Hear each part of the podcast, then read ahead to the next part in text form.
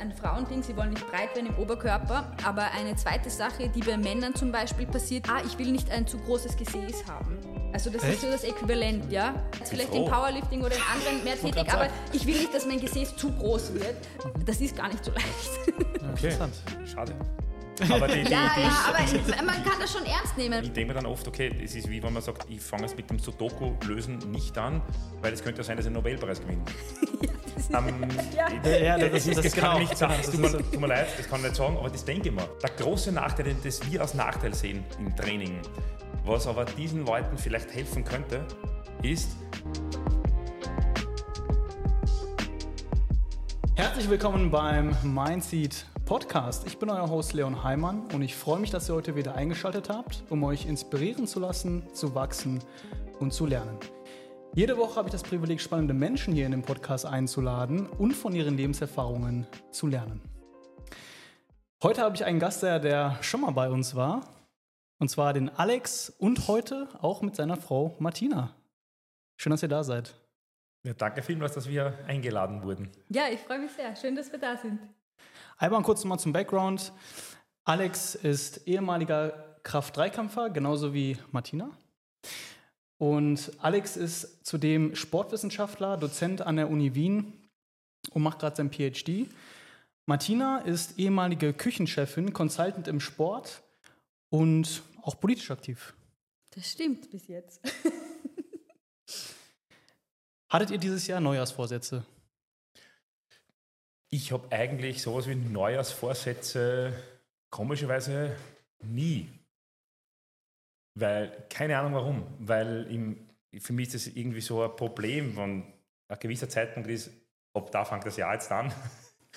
Und jetzt braucht man neue Vorsätze, weil viele von Ideen, die ich halt habe oder Tätigkeiten, die ich verfolge, die hören ja leider nicht mit dem Neujahr auf, oder Gott sei Dank nicht, ja, sondern gehen halt rüber. Und dann ist der Vorsatz für die Tätigkeit schon früher erfolgt. Grundsätzlich kein Problem, wenn jemand Neujahrsvorsätze hat, aber das hat sich bei mir nie so richtig, so richtig etabliert irgendwie. Ja, mhm. Also Neujahr ist primär über die Runden kommen mit unserem Hund. Die es aber super macht. Also für uns ist Neujahr auch gar nicht so ein Festtag. Das ist vielleicht der Unterschied. Ja. Wir verbringen ihn meistens zu zweit oder zu dritt mit unserem Hund und äh, das ist mehr so ein Entspannungstag je entspannter, desto besser. Ich habe auch keine Vorsätze, ähm, auch mit Menschen, mit denen ich arbeite. Wenn sie Vorhaben haben, stehen die meisten schon früher fest, also nicht erst zum neuen Jahr. Aber ich habe mir tatsächlich ein Motto für dieses Jahr mitgenommen, also vielleicht kein Vorsatz. Ähm, die letzten Jahre waren recht ähm, voll und viel und ich bin ein sehr begeisterungs, also ich liebe es, ich bin immer sehr begeistert für neue Dinge und ich habe mir für dieses Jahr mitgenommen, ich mache Dinge nur noch, wenn sie zu 100% Ja, also wenn ich in mir das hundertprozentige Ja habe, weil eigentlich probiere ich sonst meistens einfach alles aus. Ähm, genau, und dieses, das ist vielleicht so eher ein Neujahrs, so ein Leitfaden für mich, so äh, für Entscheidungen. Ist es 100% Ja, also nicht nur 99,9%, sondern 100% und wenn es das nicht ist, dann mache ich es nicht. Das genau. finde ich ist ein, ist ein guter Aspekt. Hat mir auch mal vor ein paar Jahren ein Freund gesagt, ähm, wo ich auch so mit einer Entscheidung zu ihm kam und sagte so, ich weiß jetzt nicht so genau irgendwie, ob ich das jetzt machen soll oder nicht. Und er so, wir haben Englisch gesprochen, er so, um, ähm, you should say fuck yes or no. Mhm. Genau, ja. So. Ich Entweder, ja, voll, ich habe voll Bock drauf oder, oder nicht? Finde ich cooler. Also, okay, mein, mein Motto für dieses Jahr ist fuck yes oder no. Perfekt, da haben wir das jetzt definiert. Finde ich ja. cooler als ja, 100% ja oder ja. nein. Ja, fuck yes oder no. Ja, vielleicht würde ich das auch machen. Ja. Jetzt klingt cool, oder? Ja, das ist ein super cool, Motto. Ja. ja. interessanter Freund, ja. Aber wir, das, ja, das verstehe ich. Hast du ein neues Der hat auch so einen großen Bart wie du übrigens. Bitte? Der hat auch so einen Bart wie du. Ja, schau. Ist ja ein ansehnlicher Mensch offensichtlich. Aber du hast ihn jetzt wieder gekürzt, ne? Na, ich, ich, befürchte, kurz nachdem wir den letzten, entweder war es kurz vorher oder kurz nachher, weil, weißt du, das, ich, ich glaube, ich habe leider zu viel gekürzt. Ich habe auf Instagram gesehen, da war ich der super. Ich habe mich selbst entschuldigt bei mir. Echt? Für die Kürzung. Ach, es sieht aber gut aus. Vielen Dank, ja. ähm, aber ich muss ehrlich sagen, ich, das ist so wie, wie eine Kniebeuge, wenn sie gut aussieht, ist super, aber wenn es schwer wird, schwer war, war es besser. Also lieber schwer und nicht schön als schön und leicht. Das muss ich erstmal verdauen jetzt. Beim Bart ist das Gleiche. okay, also klassische Neujahrsvorsätze ähm, nimmt ihr euch nicht, aber man nimmt sich ja immer wieder Sachen vor. Mhm. Wie sieht das bei euch normalerweise aus, wenn ihr euch jetzt ein neues Vorhaben etabliert? Privat, beruflich. Mm. Allgemein. Ich finde, ich unterscheide da sehr stark zwischen privaten und beruflichen ähm, mhm. Vorhaben, weil bei beruflichen Vorhaben bin meistens ich mit anderen involviert und bei privaten Vorhaben ist es entweder mich oder, also es betrifft ja dann unser Privatleben quasi. Ähm, ich weiß nicht, ich bin wahrscheinlich bei so Zielsetzungen ein bisschen mehr so go with the flow, also was so in, in relativ starken Austausch. Aber mh, mm, also Zielsetzung an sich ist ja grundsätzlich, also ist ja ein Leidenschaftsthema von mir, mit dem ich mich beruflich sehr stark beschäftige, mhm. vor allem mit Menschen, die zu mir kommen. Und äh, es ist ganz wichtig, da gibt es ganz viele Differenzierungen, wie man Ziele setzt. Äh, also die meisten Menschen setzen sich ja einfach nur, ähm, ich sage immer Zielsetzungsüberschriften und das äh, weiß man noch gar nicht, wie man zum Ziel kommt quasi. Okay, wie sollte man sich Ziele setzen und wie nicht? das ist ja, also ich, ähm, Hintergrund ist ja so ein bisschen, ja? warum ich das jetzt auch frage, viele Leute nehmen sich ja Neujahrsvorsätze, wie beispielsweise ganz klassisch kennen wir alle, ab dem neuen Jahr gehe ich jetzt regelmäßig ins Gym. und dann ist Januar das Gym komplett voll, ja. noch vielleicht bis Mitte Februar und dann halten viele ihre Neujahrsvorsätze nicht ein. Warum ist das so? Und was kann man tun, um diesen Vorsatz auch, auch durchzusetzen. Der Alex möchte was sagen und ich vielleicht dann Gym, Vielleicht hat Gym-Werbung, vielleicht ist das eine kommerzielle Sache, dass halt Werbung, Werbungen rauskommen, auch vom Gym jetzt starten, ein Monat gratis und wenn du ein halbes Jahr abschließt und so weiter. Und ich kann mir schon vorstellen, dass das vielleicht mit diesen typischen, man muss sich Neujahrsvorsätze nehmen und dann kommt dann die Möglichkeit dazu, dass das Gym eventuell vom Preis etwas nachlässt oder ähnliches. Und dann fängt man damit an, dass man es ausprobiert und dann kommt man halt nach einem Monat drauf, ähm, es ist nicht so das, was ich mir vorgestellt habe, in irgendeiner Art und Weise, auf welch, aus welchem Grund auch immer. Mhm. Ja. Und dann flaut vielleicht erstens einmal das Interesse und zweitens einmal die, die Fülle des Gyms wieder ab. Also ich kann mir schon vorstellen, dass das auch von der anderen Seite verwendet wird. Also von der anderen Seite man ist eher die kommerziell ja, das, ähm, kommerzielle Seite und nicht nur die eigene Überzeugungsseite. Es ist einfach, die Opportunities sind da. Und dann nutzt man sie eher. Ja. So habe ich das noch nie gesehen. Also, dass der Konsum irgendwo auch das wünscht, ne? weil es stimmt. Dadurch, ja. dass, dass, man, dass man sich immer wieder no, was Neues vornimmt, was ja noch nicht ja. im Leben ist, wird immer wieder ein Konsum auch angeregt. Ne? Kann man, ja, kann, man fast schon, kann man fast schon so sehen. Wird schon gerne verwendet wahrscheinlich, ja, dass man sagt, okay, das, das, das nutzen wir aus. Diese Idee von Neujahrsfortsätzen, die, da springen wir auf. Und wir springen in dem Fall halt damit auf, dass wir die Leute halt dann ähm, in irgendeiner Art und Weise mit einem Lokangebot zu uns bringen. Ja, und dann stehen halt das Gym ist halt bummvoll. Das ist dann mehr oder weniger Selbstläufer. Erstens einmal, wenn es bummvoll ist, dann können sich die Leute weniger erstens einmal um dich kümmern. Zweitens einmal fühlt es sich einfach nicht so gut an. Ja. Und dann ist dieses Quäntchen, was ich eventuell an Motivation, an intrinsischer Motivation habe, natürlich schnell weg, wenn dann das komplette Gym überfüllt ist. Jeder ist dann mehr oder weniger angefressen, weil es viel zu viele Leute sind mit viel zu wenigen Geräten und viel zu wenig Handeln. Ja, dann bleibt man, dann denkt man sich, das ist nicht das Richtige für mich. Vollkommen verständlich, in einem überfüllten Raum in der Krankheitssaison mit Leuten unterwegs zu sein, die schwitzen und, und grunzen und, und mehr oder weniger, ja, und summen. ähm, und ja, dann denkt man sich halt, vielleicht ist es doch nicht das Richtige für mich. Aber bezahlt wurde es bereits. Yay. Ja. ja. Ja, ich glaube, das ist ein Aspekt. Diese, also Konsum wird ja durch die permanent, also für mich ja, ich, ich sehe das eher von der Perspektive von der permanenten Selbstoptimierung, die momentan extrem mh, mm, wichtig ist in unserer Gesellschaft, sagen wir es mal so, die natürlich auch alle Bereiche wie Marketing und so durch, äh, durchwirkt.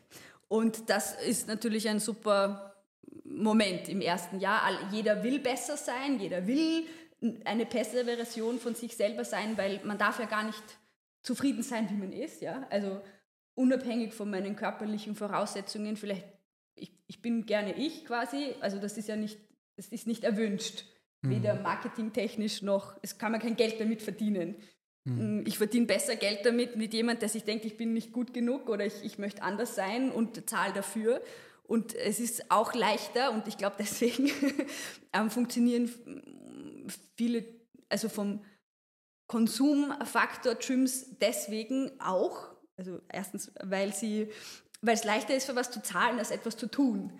Ähm, und, und das merkt man natürlich dann nach zwei, drei Monaten oder vielleicht nach einem Monat, okay, jetzt habe ich was bezahlt, aber ich muss ja auch was tun. Das ist immer ein schwieriger Moment, finde ich, im, ähm, in, in, der Erkenntnis. Mhm. Und äh, ich glaube einfach, äh, dass dass es natürlich ein blöder Start ist, wenn alles voll ist. Das kann, ich, ich finde, das kann man auch anders sehen. Manchmal motiviert es ja auch, wenn viele Leute machen das und tragen dich mit. Also ich glaube, das ist ein bisschen beidseitig und wahrscheinlich, und ich, das würde ich eher so wahrnehmen, oder das ist das, was ich oft merke, ist, Menschen setzen sich einfach nicht die richtigen Ziele, um ins Gym zu gehen, mhm. weil in vier Wochen passiert nichts. Also wenn ich vier Wochen trainieren gehe und vorher nicht trainieren war oder was, äh, es passiert nichts. Also ich, also, ich, also es passiert schon was, aber es, es hat keinen massiven, ich sehe mich optisch minimal anders. Also es hat keine automatische Motivation. Und das ist natürlich dann frustrierend. Jetzt gehe ich schon vier Wochen, dreimal die Woche und mache, betreibe vielleicht manchmal enormen Aufwand, der gar nicht in meinen Alltag passt, bis jetzt. Und dann passiert nichts. Na, dann wäre ich auch nicht motiviert quasi. Oder dann fällt die Motivation ab. Ich wäre schon motiviert, aber äh, weil das einfach kein realistisches Ziel ist, in vier, fünf, sechs, sieben, acht Wochen ein besserer Mensch zu sein, abgesehen davon, dass die meisten eh tolle Menschen sind. Okay, nehmen wir mal an, nehmen wir mal dieses konkrete Beispiel. Ich bin eine Person, die bei der laufen viele Sachen gut, aber ich möchte gerne mich sportlich mehr betätigen, möchte ins Gym gehen. Wie sollte die Zielsetzung aussehen? Also was muss in meinem Kopf passieren, dass ich das auch regelmäßig durchziehe? Welche Ansichten muss ich haben? Du bist vielleicht du da die, mehr der Profi. Mm, ich arbeite sehr viel, also die Zielsetzungsmethode, die ich oft anwende, Personen nennt sich SMART. Also das bedeutet, dass man, äh, das ist eine Abkürzung, ist ein Akronym. Ähm, und zwar geht es darum, dass ich ein, ein Ziel mir finde, was ich in einem bestimmten Zeitraum auch realistisch erreichen kann. Ja, also das ist die Idee dahinter. Und wenn ich jetzt mein Ziel habe, okay, ich möchte ins Gym gehen, das ist kein Ziel. Weil wenn du dort angekommen bist, ist dein Ziel erreicht. Wenn Stimmt. ich dort mich umgezogen habe, stehe ich, ich habe mein Ziel erreicht. Ja? Mhm. Also wenn ich in das Gym betrete, egal was ich mache, habe ich mein Ziel erreicht.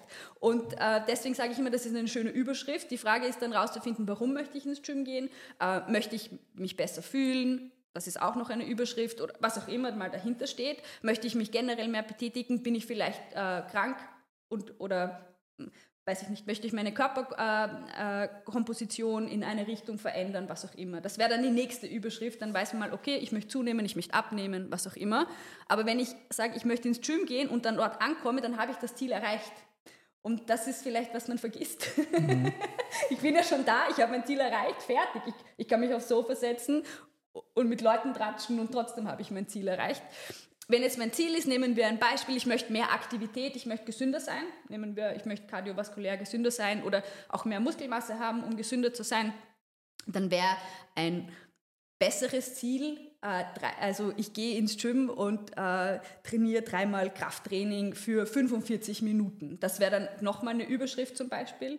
Und dann sage ich, wenn ich ins Gym gehe, trainiere ich an fünf Maschinen, ja, wenn ich Beginner bin, zum Beispiel alle Sätze bis zum Maximum und dann gehe ich wieder heim.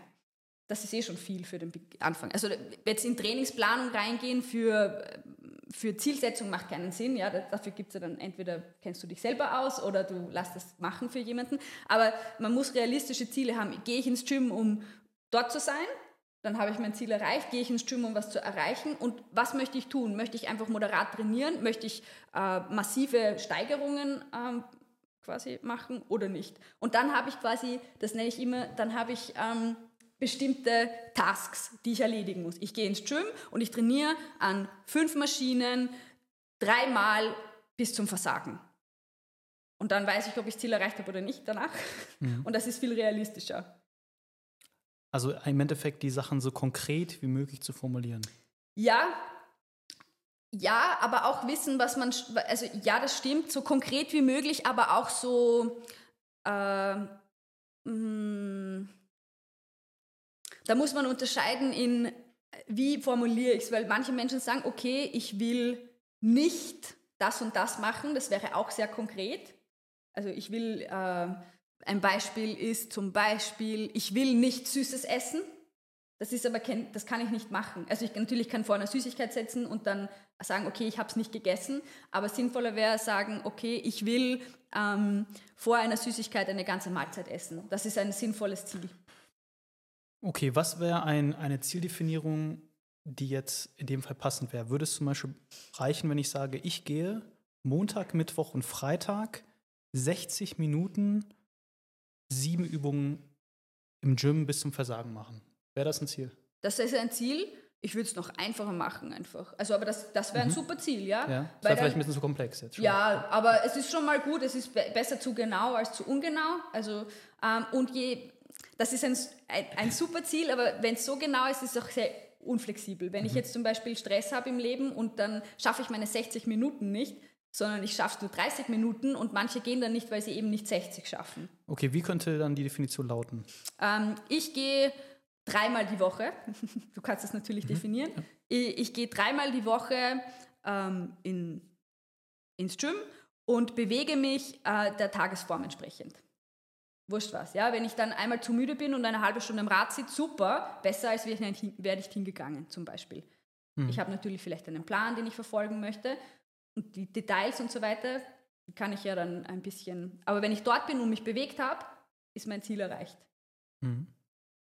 Jetzt ist es ja häufig so, denke ich mal, wenn man im, im Kindesalter bereits gewisse Verhaltensweisen lernt, dann mhm. ist es höchstwahrscheinlich auch einfacher, diese im Erwachsenenalter weiter durchzuführen. Ja? Wenn man zum Beispiel bereits Krafttraining im Kindesalter gemacht hat, ähm, wird es mit Sicherheit einfacher sein, diese Routine auch im Erwachsenenalter aufrechtzuerhalten oder selbst wenn man eine Pause hatte, die auch wieder neu einzuführen. Wie schaut es mit Krafttraining im Kindesalter aus? Da ähm, gibt es ja viele ähm, ja, wie sagt man auf Deutsch, Rumors, ähm, Gerüchte. Gerüchte.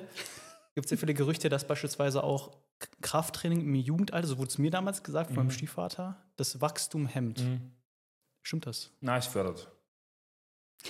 Also das Wachstum wird, Wachstum, die, die, was die Leute meinen, ist meistens Knochenlängenwachstum. Mhm. Das wird durch Krafttraining, wenn überhaupt, dann, also das wird durch Krafttraining kaum in irgendeiner Art und Weise beeinflusst, aber das ist ja nicht das einzige Wachstum, das existiert. Ja, es existiert mhm. ja, auch, körperlich gesehen nicht das einzige Wachstum, das existiert.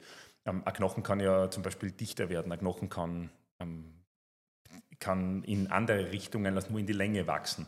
Ja? Mhm. Und da ist Krafttraining eigentlich ein entscheidender Faktor, dass man das sogar positiv beeinflusst. Das Längenwachstum? Das Dickenwachstum des Knochens, okay. das, die, die Dichte. Ich bilde mir ein, sogar ge, gelesen zu haben, dass es eine ganz, ganz schwache Verbindung gibt zwischen Längenwachstum und Krafttraining. Trauma, das würde ich aber jetzt dann gar nicht mhm. sagen, trauen, laut, mhm. ähm, was ich jetzt gerade gemacht habe, mhm. ähm, dass das existiert und würde jetzt lieber, das würde jetzt keinen abbiegen. Ähm, Ziele abbiegen. Aber was es auf keinen Fall macht, ist, es, ist Längenwachstum in irgendeiner Art und Weise zu hemmen. Ähm, mhm. was Leute oft glauben. Denn Längenwachstum passiert ja im Endeffekt dadurch, dass, äh, dass Wachstumsfugen in irgendeiner Art und Weise sich so lange offen bleiben, solange der Knochen eben sich im Längenwachstum befindet. Und wenn ich ein gewisses, einen gewissen Altersprozess hinter mir habe, dann verknöchern diese Wachstumsfugen und das ist der Knochen, den dann längentechnisch halt zur Verfügung habe. Und Krafttraining hat keinen negativen Einfluss auf ein frühzeitiges Schließen der Wachstumsfugen, was man auch oft dachte früher. Ähm, es gibt aber keine einzige prospektive Studie bis heute nicht, die zu, wo man erkannt hat, dass es in irgendeiner Art und Weise zu einem frühzeitigen Verschluss von Wachstumsfugen kommt. Ähm, ich, ich, glaube, es gibt drei dokumentierte, während Studien mit Krafttraining basierte Wachstumsfugenverletzungen, die alle wieder reversibel waren. Ähm, und die Studien waren damals nicht überwacht. Das ist am Kind einfach selbst trainiert im Endeffekt. Ja? Also mhm. das ist, da verletzt sich Erwachsene auch, so blöd es jetzt klingt. Ja? Ähm, also Krafttraining hat, hat, wenn, dann nur positivste Einflüsse, wenn es sinnvoll, kindgerecht und überwacht ist. Und mit kindgerecht meine ich weniger die typischen Belastungsvariablen an den kindlichen Organismus anpassen, wie Intensität, Volumen, das natürlich auch, aber vor allem, wie ich Krafttraining, vor allem didaktisch mh, mm, präsentiere, wie ich das Ganze mehr oder weniger transportiere, wie ich das dem Kind mehr oder weniger beibringe. Und ein Sechsjähriger, ein Fünfjähriger könnte tatsächlich strukturiertes Krafttraining durchführen, nur er wird es nicht durchführen wollen, weil kein Sechsjähriger hat ein Interesse am Latzug oder am Trizepsseil zu stehen, dort zwölf Wiederholungen Trizepsstrecken zu machen, ohne dass er sich sonst bewegt und dann drei Minuten Pause das interessiert nicht. Die drei Minuten Pause sind viel interessanter, wo ich dann versuchen kann, was kann ich mit dem Gewicht alles zerstören. Zum Beispiel, mhm. weiß ich nicht, das Handy zwischen die Gewichtsplatten reinlegen oder keine Ahnung was, oder den Finger. Und das ist natürlich ein Problem dann.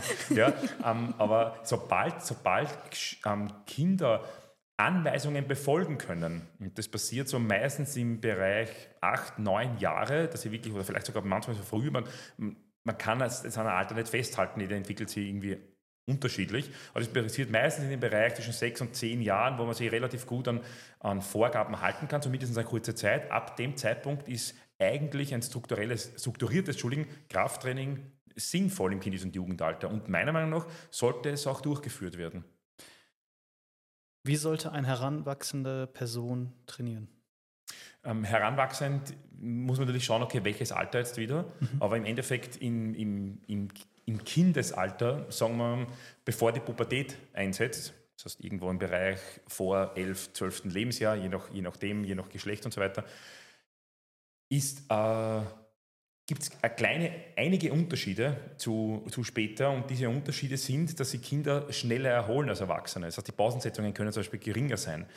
Ähm, man sollte in der Zeit das Krafttraining, die Übungsausführung lernen. Nicht, weil Gewicht schädlich wäre, aber man hat natürlich in der Zeit jetzt tatsächlich Zeit, diese Übung korrekt zu lernen.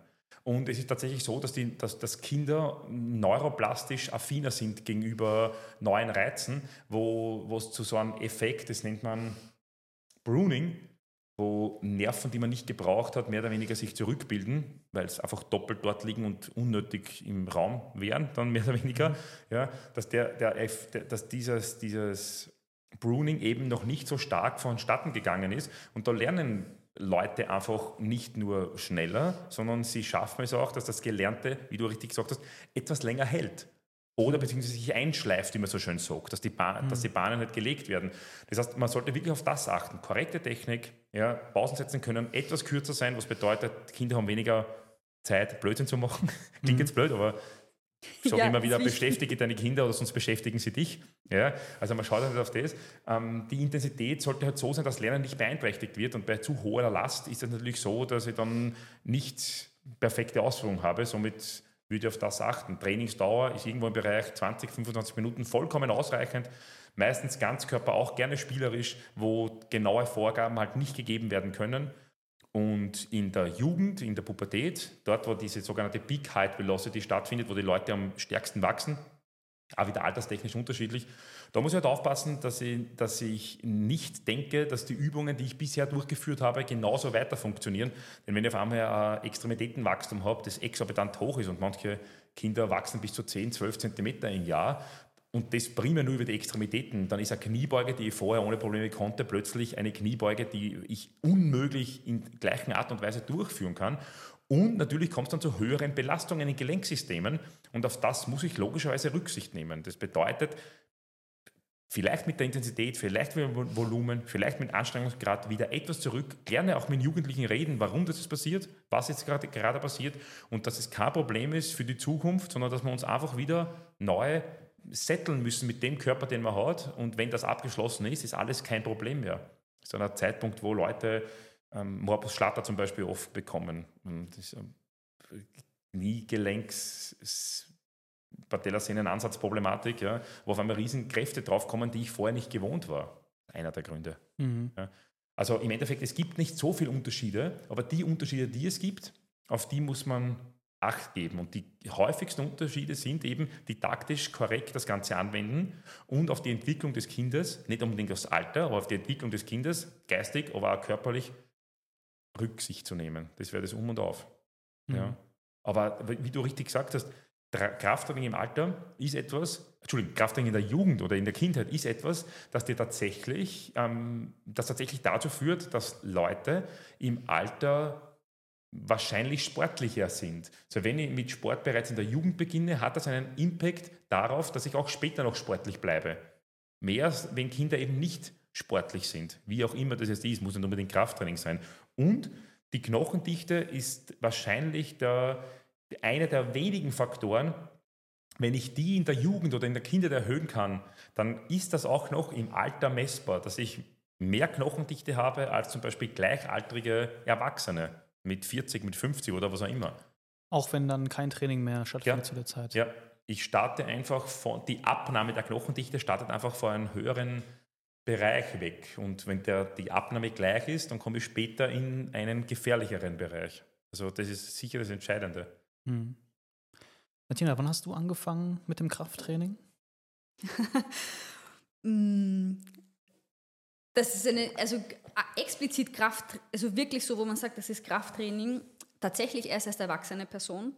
Aber man muss dazu sagen, ich hatte, ähm, als Kind war ich sehr energetisch und äh, meine Eltern haben meinen Bewegungsdrang nicht eingeschränkt, äh, sondern ihn gefördert, weil sie wussten, dass es ihnen besser geht, wenn ich mich mehr bewege. Und äh, ich komme aus einer sehr bewegungsaffinen Familie. Das heißt, ich Krafttraining als solches mit Gewichten habe ich eigentlich erst als erwachsene Person kennengelernt.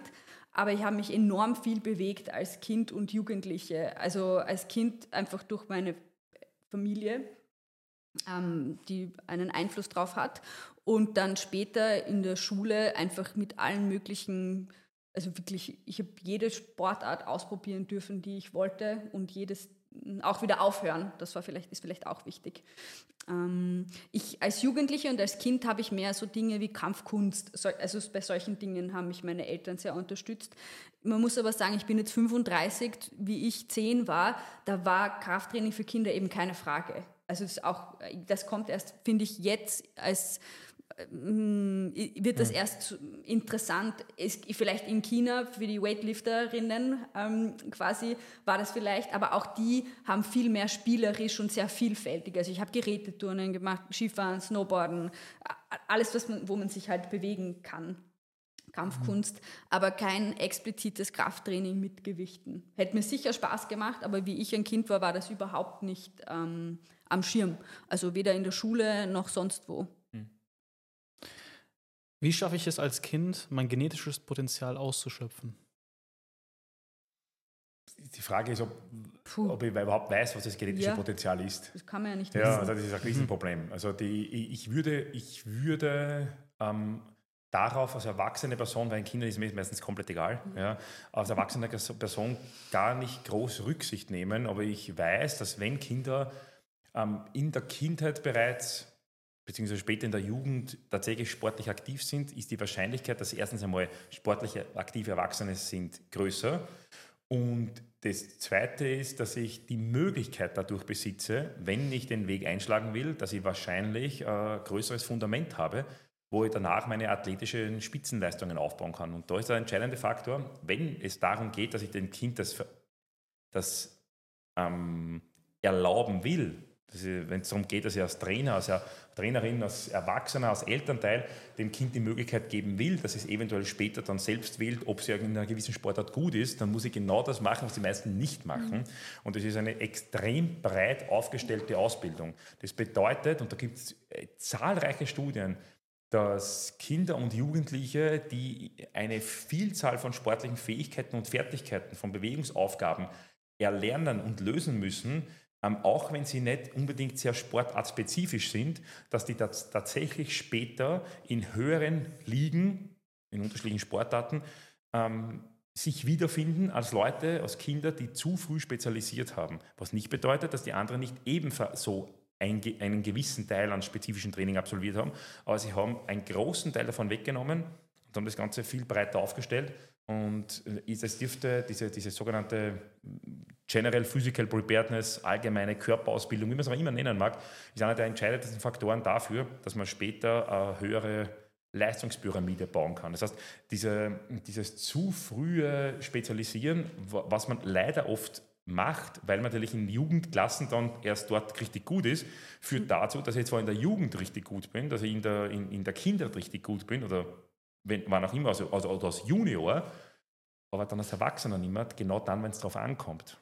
Ja, oder ich, ähm, oder ich habe einfach nicht, wenn ich nur eine Sache mache, viele spielen Fußball und ich verletze mich im Fußball und ich kann meinen Traum nicht mehr erfüllen und habe überhaupt keine, was alles noch möglich wäre quasi. Das ist auch vielleicht ein wichtiger mhm. Faktor. Mhm. Und es gibt ja auch viele Studien, dass wenn ich mich mehr bewege, unabhängig davon, ob ich Spitzensportlerin werden will, man kann ja einfach ein glücklicher Mensch auch werden, äh, dass äh, meine kognitiven Fähigkeiten generell größer sind, weil Bewegungsmotorik, Feinmotorik einfach auf das Hirnwachstum einen enormen äh, Einfluss hat was ich gern noch einwerfen würde, ist, wir reden jetzt sehr viel über Kinder und wie wichtig es ist, dass Kinder sich bewegen. Es gibt eben Menschen, die diese Möglichkeiten nicht haben, ob es aus familienhistorischen Gründen sind oder anderen Hintergründen, äh, weil die meisten ich unterstelle den meisten Personen, die Kinder haben, sie wollen, dass ihr Kind gut aufwächst.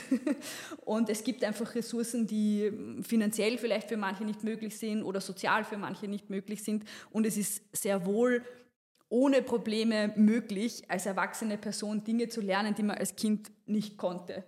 Also ich habe viele Dinge später gelernt, die gar nicht in meinem Bewegungsalltag drinnen waren. Ich konnte viele Dinge schon, ich war sehr bewegungsaffin, ich bin sicher nicht das Paradebeispiel, aber ich habe auch sehr viel mit Menschen zu tun, die ähm, vielleicht auch überspezialisiert waren, zum Beispiel in der Kindheit und überhaupt keinen Spaß mehr an Bewegung hatten. Also wenn man, weil vielleicht manche Kinder an Bewegung nicht so viel Spaß haben wie an anderen Dingen. Ja, es, Kinder haben ja auch ihre Charaktereigenschaften, die sie mitbringen. Hört halt lieber Opern und dann betoniert man es zu mit Bewegung und das muss nicht immer positiv sein. Ich sage nur muss, ja, es kann, mhm. aber muss, es muss nicht immer positiv sein. Und ich finde, also da gibt es natürlich, es ist nicht dasselbe, aber man kann als erwachsene Person alle Dinge sehr wohl vielleicht sogar mit einer anderen Freude lernen als mit Kind, weil das Kind ist so, ja, mache ich, tschüss, Papa. und so, also, oder ich meine, im Schulkontext ist es ja auch so, ja, habe ich schon mal gemacht und dann will ich was anderes. Also, ähm, ich denke da an die Schule vom Alex zurück, mhm. weil als Sportlehrer, da war ich zwei oder dreimal, durfte ich äh, meine Expertise auch mitbringen, im Gewichtheben zum Beispiel. Und das finden Kinder lustig, aber die vergessen ja auch viele Dinge wieder. Also ist jetzt nicht so, dass sie dann, wenn sie fünfmal ein Weightlifting gemacht haben, dass sie sich denken, boah, jetzt werde ich Weightlifterin. Mhm. Eine Frage, die mir häufig gestellt wird im Fitnessstudio, ist vor allen Dingen, wenn ich Frauen mal einen Trainingsplan schreibe, ja, ich möchte jetzt aber nicht so breit werden vom, vom mhm. Kreuz. Was antwortest du dann? Wenn, äh, was sagst du, kennst, du ihnen? Was ich denen sage? Ja? Ich sage meistens, selbst Männer haben Probleme damit breit zu werden. Also das wird nicht so schnell und einfach gehen.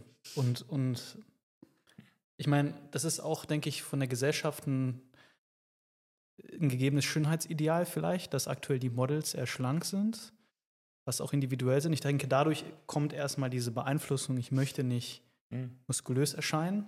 Das, das verstehe ich. Und dann ist es aber auch so, dass ich glaube, viele Menschen unterschätzen, dass um wirklich kräftig als Frau zu sein, da extrem viel Arbeit hintersteckt, Ernährung, äh, Regeneration, sich mit den Themen auseinanderzusetzen. Und dann als Anfänger direkt ähm, diese Frage zu stellen, ist, ähm, also darum sollte man sich erstmal keine Gedanken machen, glaube ich. Ja, ich nehme das sehr ernst, wenn Menschen mir das sagen, mhm. weil ich finde, dass dahinter ja ein gewisses Körpergefühl steckt ähm, und auch ein gewisses Infragestellen ihres eigenen Körpers und der Fähigkeiten. Mhm. Ähm, ich glaube ehrlich gesagt, oder meine Erfahrung einfach jetzt ist, dass hier einfach ähm, tatsächlich Aufklärung hilft, so wie du das eben auch betreibst, im Sinn mhm. von, was sind mh, ich erkläre dann zum Beispiel, wenn Sie jetzt, äh, nehmen wir, okay, Rugby-Spielerinnen, ja, weil das, also das, die, das sind oft echt äh, auch äh, Menschen, also die Frauen sind auch doppelt so groß. Ich bewundere das immer, weil die sind größer, ich wollte immer größer sein, also hoch mhm. größer. Und das sind oft große Frauen, die halt, die äh, ungefähr, sagen wir, 15 bis 25 Stunden die Woche im Training sind, ja, also jetzt insgesamt, ja, zwischen Krafttraining und Fieldtraining und Game, also alles Mögliche. Und ich äh, versuche da immer das Beispiel zu bringen. Ich kann verstehen, wenn Sie ähm, einfach diese Art des Körpers nicht haben wollen, weil es gibt auch Männer, die einen bestimmten Körper, also jeder möchte das nicht, aber sie müssen sich keine Sorgen machen, wenn sie nicht 20 Stunden trainieren. Und ähm, ich versuche das mit einem Zeitfaktor, so wie du das machst, auch zu erklären und auch zu erklären, wie Muskelwachstum passiert. Ähm, ich glaube, ähm, dass viele Menschen sich vorstellen, dass Muskulatur so passiert, dass sie einfach einen Muskel auf den anderen und es wird immer mehr. Aber Muskelwachstum passiert ja auch durch Verdichtung und also durch Gewebsverdichtung. Also das Gewebe wird ja stabiler und das passiert nicht automatisch, dass es größer wird. Also das wäre jetzt zu ausführlich, wenn man da über Muskel, aber das ist auch ein Faktor. Das heißt, ich glaube, Aufklärung hilft in dem Fall einfach, weil viele Menschen gar nicht Bescheid wissen darüber. Du meinst Körperwachstum, dass, dass ja, Muskulatur, ja. nimmt, nimmt, Muskulatur nimmt zu, aber gleichzeitig nehmen andere Körperstrukturen ab und genau. somit schaut es weniger aus als vorher eigentlich. Ja. ja. Aber weil du das gesagt hast, die, ich tue mir da schon schwer, ich habe das ist auch der Grund, warum ich vielleicht eher mehr mit, mit, mit Athleten zu tun gehabt hatte und alles drum und Aber dran, Alex, ja. hatte einen Moment noch dazu, vielleicht äh, gleichzusetzen würde ich, wenn man jetzt, äh, weil das war ein Frauending, sie wollen nicht breit werden im Oberkörper, aber eine zweite Sache, die bei Männern zum Beispiel passiert, die jetzt nicht in einem, sagen wir, Hockeyspieler sind oder so, äh, die haben tatsächlich oft so, ah, ich will nicht ein zu großes Gesäß haben. Also das Echt? ist so das Äquivalent, ja. Hast du schon so? Das habe ich, hab ich, noch nie gehört, muss ich sagen. Ja, ihr seid vielleicht froh. im Powerlifting oder in anderen mehr tätig, aber ich will nicht, dass mein Gesäß zu groß wird. So auch, okay. das ist, auch das ist extrem schwer. Also nur, dass man vielleicht ja. die beiden Seiten, weil auch, auch da gibt es irgendwie, ich hätte die nicht gern so, was auch immer. Mhm. Das ist gar nicht so leicht. Ja, okay. Interessant. Schade. Aber die, die, ja, die, ja, aber man kann das schon ernst nehmen, weil ja, jeder nein, darf ja selber entscheiden. Du hast ja komplett recht, man muss ja. ernst nehmen. Ich mal, man muss ja zurücknehmen, weil ich denke mir dann oft, okay, es ist wie wenn man sagt, ich fange es mit dem Sudoku-Lösen nicht an, weil es könnte ja sein, dass ich einen Nobelpreis gewinne. ja, das, ähm, ja. ja, das, ist, das, das kann ich nicht sagen. Tut mir, tut mir leid, das kann ich nicht sagen, aber das denke ich mir. Ja, aber jetzt sagst du es ja. Ja, jetzt, ich, ich, es, es sitzt ja keiner vor mir, der das will. Aber die zukünftigen Leute, die das hören, wissen, was ich mir denke, wenn die Frage gestellt bekomme. Aber die Sache ist natürlich, ne, das, der, der große Nachteil, den das wir als Nachteil sehen im, im, im Training, was aber diesen Leuten vielleicht helfen könnte, ist, dass es so etwas wie D-Training gibt. Mhm. Das bedeutet, ich nehme zu, aber ich nehme wieder ab. Und zwar, wenn ich zu trainieren aufhöre. Und das Coole ist ja, ich würde einer Person raten, auf schnellst, effizientesten, vielleicht sogar effektivsten Weg ähm, in Richtung Maximalleistung zu gehen und einfach ab dem Zeitpunkt, wo ich das erreicht habe, was mir reicht, auf Erhaltungstraining umzuswitchen und nicht äh, ein halbherziges, minder effizientes Training durchzuführen, wo ich viel länger oder vielleicht gar, brauche oder vielleicht gar nicht erreiche, und zwar den Punkt, den ich eigentlich erreichen will. Also um, meiner Meinung nach sollte so effizient und je nachdem Zeitfaktor auch effektiv gearbeitet werden, wie es nur irgendwie geht, und zwar kerzengerade zu in Richtung maximale Möglichkeiten, die halt ich wie auch immer mitbringe. Und wenn das geht, zeitlich, natürlich, was ich nutze, ja, und die, die Methoden verwende, die am sinnvollsten sind. Und sobald ich dort bin, wo ich hingehöre, mache ich einfach nur Erhaltungstraining mehr und fertig. Und das ist ein Beispiel, viele sagen, okay, ich will nicht ausschauen wie ein Bodybuilder, aber ich will ausschauen wie ein Schwimmer. Da gibt es mehrere Möglichkeiten. Du gehst jetzt genauso, zum Beispiel, wie wir es ausschauen, nicht? wie bei Mike Phelps. Okay, dann gibt es die Möglichkeit, du gehst jetzt 35 Stunden schwimmen in der Woche. Ähm, und wenn du dann genetisch eventuell so veranlagt bist mit Knochenbau wie er, dann wirst du so ausschauen wie er. Ja? Oder du gehst vier Stunden in der Woche Kraft trainieren. Weil die Frage ist, willst du schwimmen wie Mike Phelps oder so ausschauen? Und wenn wir nur so ausschauen, dann kenne ich viel effizientere Methoden, um das zu erreichen. Ja? Viel effizientere. Und diese effiziente Methoden ist eben über Krafttraining, wenn überhaupt vier Stunden in der Woche. Ja. Ähm, und, und, ja, und, das zu, und das zu erreichen. Ja, und dann, und dann, und dann war es ja irgendwie. Ja. Also man, man kann den Leuten ruhig sagen, okay, nur keine Sorge. Und wenn du dann irgendwo bist, wo du denkst, das gefällt mir nicht mehr, mein, also eine, für mich eine unfassbare ähm, Aussage, aber wenn zum Beispiel Leute sagen, mein Nacken ist zu groß. Also das zeugt ja bei mir von, von absoluter Überlebensignoranz. Ähm, ja. Aber, aber das ist an der Wicht, also wenn, es eine Struktur gibt, die, die nicht groß genug sein kann in der heutigen Welt, ähm, in, in, wo man mit Auto fährt oder drum und dran, dann ist der Nacken, aber ist egal. Der Nacken ist so groß, dann kann ich ab dem Zeitpunkt aufhören, diesen zu trainieren und er wird wieder abnehmen. und jetzt bleibt keine Haut über, die dann runterhängt, die Nackenhaut. Ja? Oder keine Ahnung was. Ich und, das, ja, und das kann man dann den Leuten auch sagen. Und äh, natürlich nicht auf die Art und Weise, wo ich jetzt versuche, das Lustige zu bringen, aber hey, du nimmst es wieder ab. Wenn es zu viel ist, ist weg. Ich habe ein Positivbeispiel dazu. Sehr ein schön. Mann, ein Athlet von mir, der Arzt ist, geht gern Motorrad fahren und hat ähm, sich gewünscht, dass mehr Nacken, also wir haben den Nacken schon dabei, aber es gibt auch Menschen, die dann explizit die durch die Weiterbildung, die es gibt, und ich glaube, ich finde, dass soziale Medien durchaus ähm, starke Negativfaktoren in unserer Gesellschaft verursachen, aber ich glaube, wenn es um Körperbild geht, das manchmal auch positiv sein kann. Also, dass Menschen auch nachdenken, wofür ist wie andere Menschen ausschauen zum Beispiel. Ja? Also wir reden jetzt eigentlich nur über Aussehen. Und wenn man das vielleicht wieder auf mein Feld zurückbringt, wenn mir jemand erklärt, sein Ziel ist, wie jemand anderer auszusehen, dann frage ich immer, wieso, weil vielleicht schaut er ja dann besser aus oder sie als, als die andere Person. Das wenn das wirklich das Äußere der Faktor ist. Die meisten Menschen, nach meiner Erfahrung, verbinden aber mit einem bestimmten Aussehen eine bestimmte Attitüde oder ein bestimmtes inneres Gefühl. Mhm. Und wenn mir jemand sagt, er möchte kein breites Kreuz haben oder kein was auch immer, ja, äh, dann frage ich meistens schon genauer nach, wo das herkommt, auch wohlwissend mhm. unserer menschlichen Fitnessgeschichte in den 80ern und was auch immer, wo einfach weibliche Personen in klassisch einfach auch auf anabole Steroide benutzt haben. Äh, und daher kommt auch diese Sorge, dass das so schnell geht. Also ich kann mich erinnern, wie ich mit Krafttraining begonnen habe, das ist jetzt schon lange her, aber ich bin, also erstens mal, ich, ich trinke keinen Alkohol, ich nehme wirklich gar keine stimulierenden Dinge und ich würde, glaube ich, in meinem Leben nicht an irgendwelche, also ich, ich überlege, ob ich Schmerzmittel nehmen sein muss, ja, so quasi.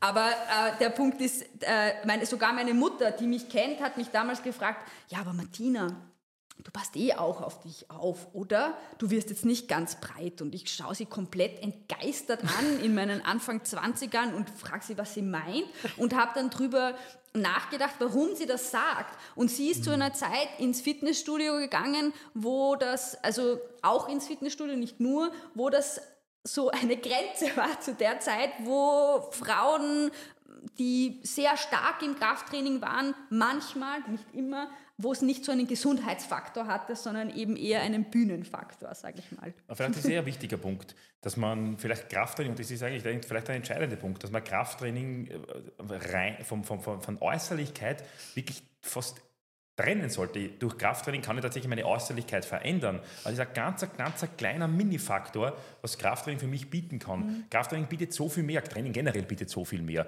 Und es, es eigentlich nur für Ausdauertraining bastardarisieren, mehr oder weniger, oder nur dafür heranzuziehen, nur dafür ähm, den Nutzen von Krafttraining zu sehen, das greift ja viel zu kurz.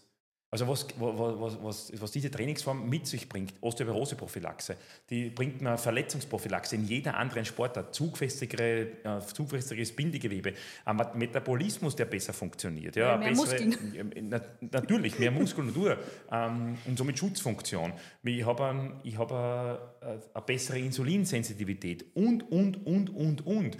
Und im Endeffekt, und dadurch auch weniger Kosten, wenn man das so sieht, auch gesamtgesellschaftlich. Und Aussehen ist nur unter Anführungszeichen ein kleiner Aspekt, den, wo ich durch Krafttraining ebenfalls eine gewisse Art von Einfluss habe, um das in eine gewisse Richtung zu lenken. Das bedeutet, wenn jemand sagt, ich will nicht so breit sein, dann verstehe ich das, ja, aber ich, ich kann dann schon sagen, du kannst nichts Besseres für deinen Organismus machen, als ich, natürlich in deinem Möglichkeitsbereich so viele Muskeln wie möglich aufzubauen. Das ist eine super Altersvorsorge. Genauso wie so viel Ausdauertraining, wie nur irgendwie geht, oder Ausdauerleistungsfähigkeit, um, um das aufzubauen. Also es, es, es, gibt, es gibt nichts Besseres als das. Also schau lieber darauf, was du dann für Fähigkeiten hast. Und ein Punkt ist mir immer entscheidend wichtig, weil Leute dann oft fragen, ja, wie viel ist notwendig für Gesundheit? Das definierst du für dich allein. Die, was, die Frage, was Gesundheit ist, über die habe ich mir lange Gedanken gemacht und ich bin dann irgendwann einmal auf ein Zitat gekommen, nicht von der WHO, ähm, so sozial und, und, und, und, psychisch und physische Gesundheit und so weiter und dann früher Abwesenheit von Krankheit.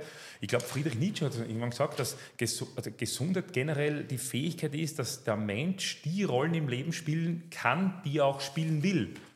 Und das ist ein wesentlicher Punkt. Jetzt stell dir mal vor, du bist jemand, der wie ich, ähm, jetzt nicht mehr, aber sagen wir 110, 115 Kilo Körpergewicht, hat sich des Öfteren am Sprunggelenk beim bei unterschiedlichen Tätigkeiten während dem Studium und auch später dann auch dann verletzt oder nur beim Gehen ähm, und, hat dann, und, und, ja. und, würde gerne die Rolle Basketballer spielen wieder, weil er am Basketball Spaß gemacht hat. Dann bin ich nicht und, und, das, und es tut mir leid, das nicht zu spielen. In der Beziehung bin ich tatsächlich nicht gesund. Eine Person, die, obwohl ich völlig gesund bin, mhm. aber wenn ich jetzt diese Gesundheit erlangen wollen würde, dann müsste ich in diese Richtung arbeiten. Dann müsste ich die richtige Rehabilitation machen, die richtige Prävention, das richtige Aufbautraining, eventuell Körpermasse abnehmen was auch immer. Wenn mir dieser Gesundheitsaspekt so wichtig ist, go for it. Aber dann schaut das Training dorthin anders aus. Und wenn ältere Personen vielleicht ihren Enkel nicht mehr hochheben können oder mit dem spielen können, obwohl sie vielleicht medizinisch gesund sind, dann können sie diese Rolle nicht spielen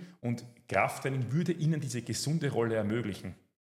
Das ist für mich einer der wesentlichen Faktoren. Wie viele Rollen im Leben kann ich spielen? Und wie lange kann ich sie spielen? Mhm. Weil wir sind nicht nur für eine Rolle da. Ja. ja. Wir machen eine kurze Pause, in welcher ich dich um einen kleinen Gefallen bitten möchte, welcher 10 Sekunden deiner Zeit in Anspruch nehmen wird. Mir ist aufgefallen, dass 75% der Menschen, die diesen Podcast hören, noch nicht auf den Folgen-Button gedrückt haben. Falls du schon mal in den Genuss dieses Podcasts kamst, drücke bitte einmal auf den Folgen-Button. Ich kann dir nicht sagen, wie sehr uns das hilft, denn desto größer der Podcast wird, desto mehr Energie können wir hier reinstecken. Danke dir und genieße den Rest der Folge. Martina, ich möchte noch mal kurz auf einen Punkt zurückkommen, den du gerade genannt hast. Und zwar, dass Social Media deiner Ansicht nach viele negative Aspekte für die Gesellschaft hat. Welche Aspekte, an welche Aspekte hast du da gedacht? Ui, da kommt die Medienwissenschaftlerin raus. Ähm, der Primärfaktor dahinter ist, dass soziale Medien privatisierte Firmen sind und Firmen einen, äh, nicht ein Gemeinwohl in äh, Gedanken haben, was ja der Grundsatz hinter sozialen Medien, also der erste Grundsatz hinter sozialen Medien war, sondern eine äh, Kapitalgewinnung. Und äh, sobald Kapitalgewinnung passieren muss, ich sage deswegen muss, weil das das Ziel ist, und zwar jedes Jahr, werden natürlich alle Punkte und Knöpfe und Hebel in Bewegung gesetzt, um dieses Kapital jährlich zu vergrößern. Und das ist das Problem dahinter. Wenn jetzt soziale Medien als Austauschmedium oder wie halt das, so die ersten Szenarien der Zusammenkunft, der Online-Vernetzung, die ja, ich empfinde ja Online-Vernetzung tatsächlich als etwas Positives, ähm, passiert und nicht die, die hat sich aber gewandelt. Ja. Also ich habe ich hab zu einer Zeit Medienwissenschaft studiert, wo Facebook neu war muss man nur Wahnsinn. mal sich dran denken. Ja? Ähm, also da, wir haben Facebook diskutiert und Phänomene auf Facebook. Also das ist ja jetzt das Jahre 3000 Schnee vor Millionen, ja, so ungefähr. Ähm, es hat sich halt dorthin, es hat sich einerseits ähm, hat für viele Menschen eine Möglichkeit gegeben und es gibt eine bessere Inklusion und Vernetzung in dem Bereich, in der westlich-europäischen Welt, ganz wichtig. Nur dort, wo es Internet gibt, funktionieren soziale Medien. Das heißt, es ist ein westlich-europäisches Phänomen. Und das und es hat sich halt damit auch erkannt, dass man mit Aufmerksamkeit und mit Zeit die Menschen gratis investieren, Kapital schlagen lässt. Und das ist natürlich der große Negativfaktor, weil niemand hat was dagegen. Also ich, ich glaube, dass wenn soziale Medien, ich erzähle das, du erzählst das, er erzählt das, und die teilen das miteinander und denken sich, ah super, habe ich nicht gewusst, oder ich lerne ähm, über die südafrikanische Küche was, wo ich vermutlich, bis ich war nicht dort, ich weiß nicht, ob ich dort hinfahren werde. Ähm, und ich denke mir, war voll interessant, habe ich äh, voll interessant. Passiert gar nichts mit meinem Leben. Mit meinem Leben passiert dann was Schlimmes, wenn zwischendrin, wenn die Aufmerksamkeitsmaximierung jemand anderem Kapital bringt, die ich gratis investiere. Und das ist, glaube ich, ein ganz großer Negativfaktor. Und da möchte ich jetzt gar nicht so ganz genau, also ich finde, das ist der Hauptfaktor, der negativ ist. Und darauf bauen halt alle anderen mh, mm, Schwierigkeiten auf, würde ich mal sagen. Ein Punkt, den ich sehr interessant finde, den ich tatsächlich gestern auf der Fahrt nach Wien gehört habe, ist, dass ja auch so viele Medien auf Instagram beispielsweise kursieren, die ja kriminell eigentlich schon sind oder mhm. geradezu brutal. Mhm. Ähm, beispielsweise auch Kinderpornografie. Mhm, ja. Und dass jemand, der danach sucht, ein, ein, sagen wir mal, ein alter Mann, ein alter pädophiler Mann, der danach sucht, auch immer mehr davon angezeigt bekommen wird. Mhm.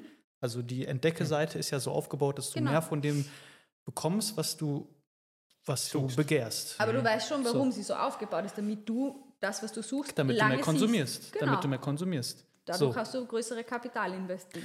Und dann, und dann kommen immer wieder Nachrichten von Instagram, ja, wir haben jetzt wieder, weiß ich nicht, wie viele äh, Millionen oder, oder tausende Beiträge gelöscht, die in diese Richtung gehen. Mhm.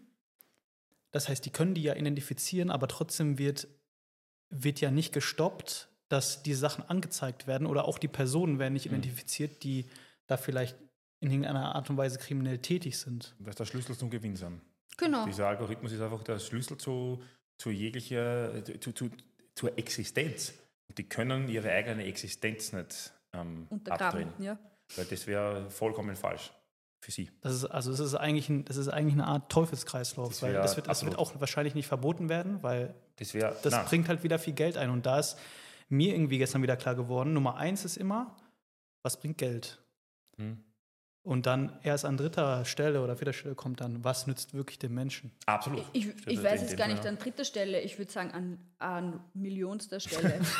also ich finde das eh positiv. Also an, also an erster Stelle, was bringt Geld? Dann an zweiter Stelle, wem bringt es Geld? Wem bringt es noch mehr Geld? Also es ist eher diese Schiene. Und ähm, wenn es jetzt wirklich so in den kriminellen Bereich reingeht, ich muss sagen, da wär, bin ich jetzt gar nicht so gut vorbereitet, äh, was gerade aktuell äh, die Gesetzeslage ist. Da fehlt es einfach äh, die, das ist ein ganz schwieriger gesetzlicher Raum, weil er länderübergreifend ist. Ne, In Österreich, wenn ich hier in, in Schastra, dann gilt das österreichische Gesetz. Aber wenn ich aus Österreich im internationalen digitalen Bereich äh, einen Blödsinn mache, ist es schwierig, ja, außer die finden mich. Aber auch dann ist es schwierig. Ähm, das heißt, das, ah, da habe ich aber mit einem Kollegen, der bei Digital Cyber Security arbeitet, das ist ein ganz anderes Thema, das wir heute besprechen.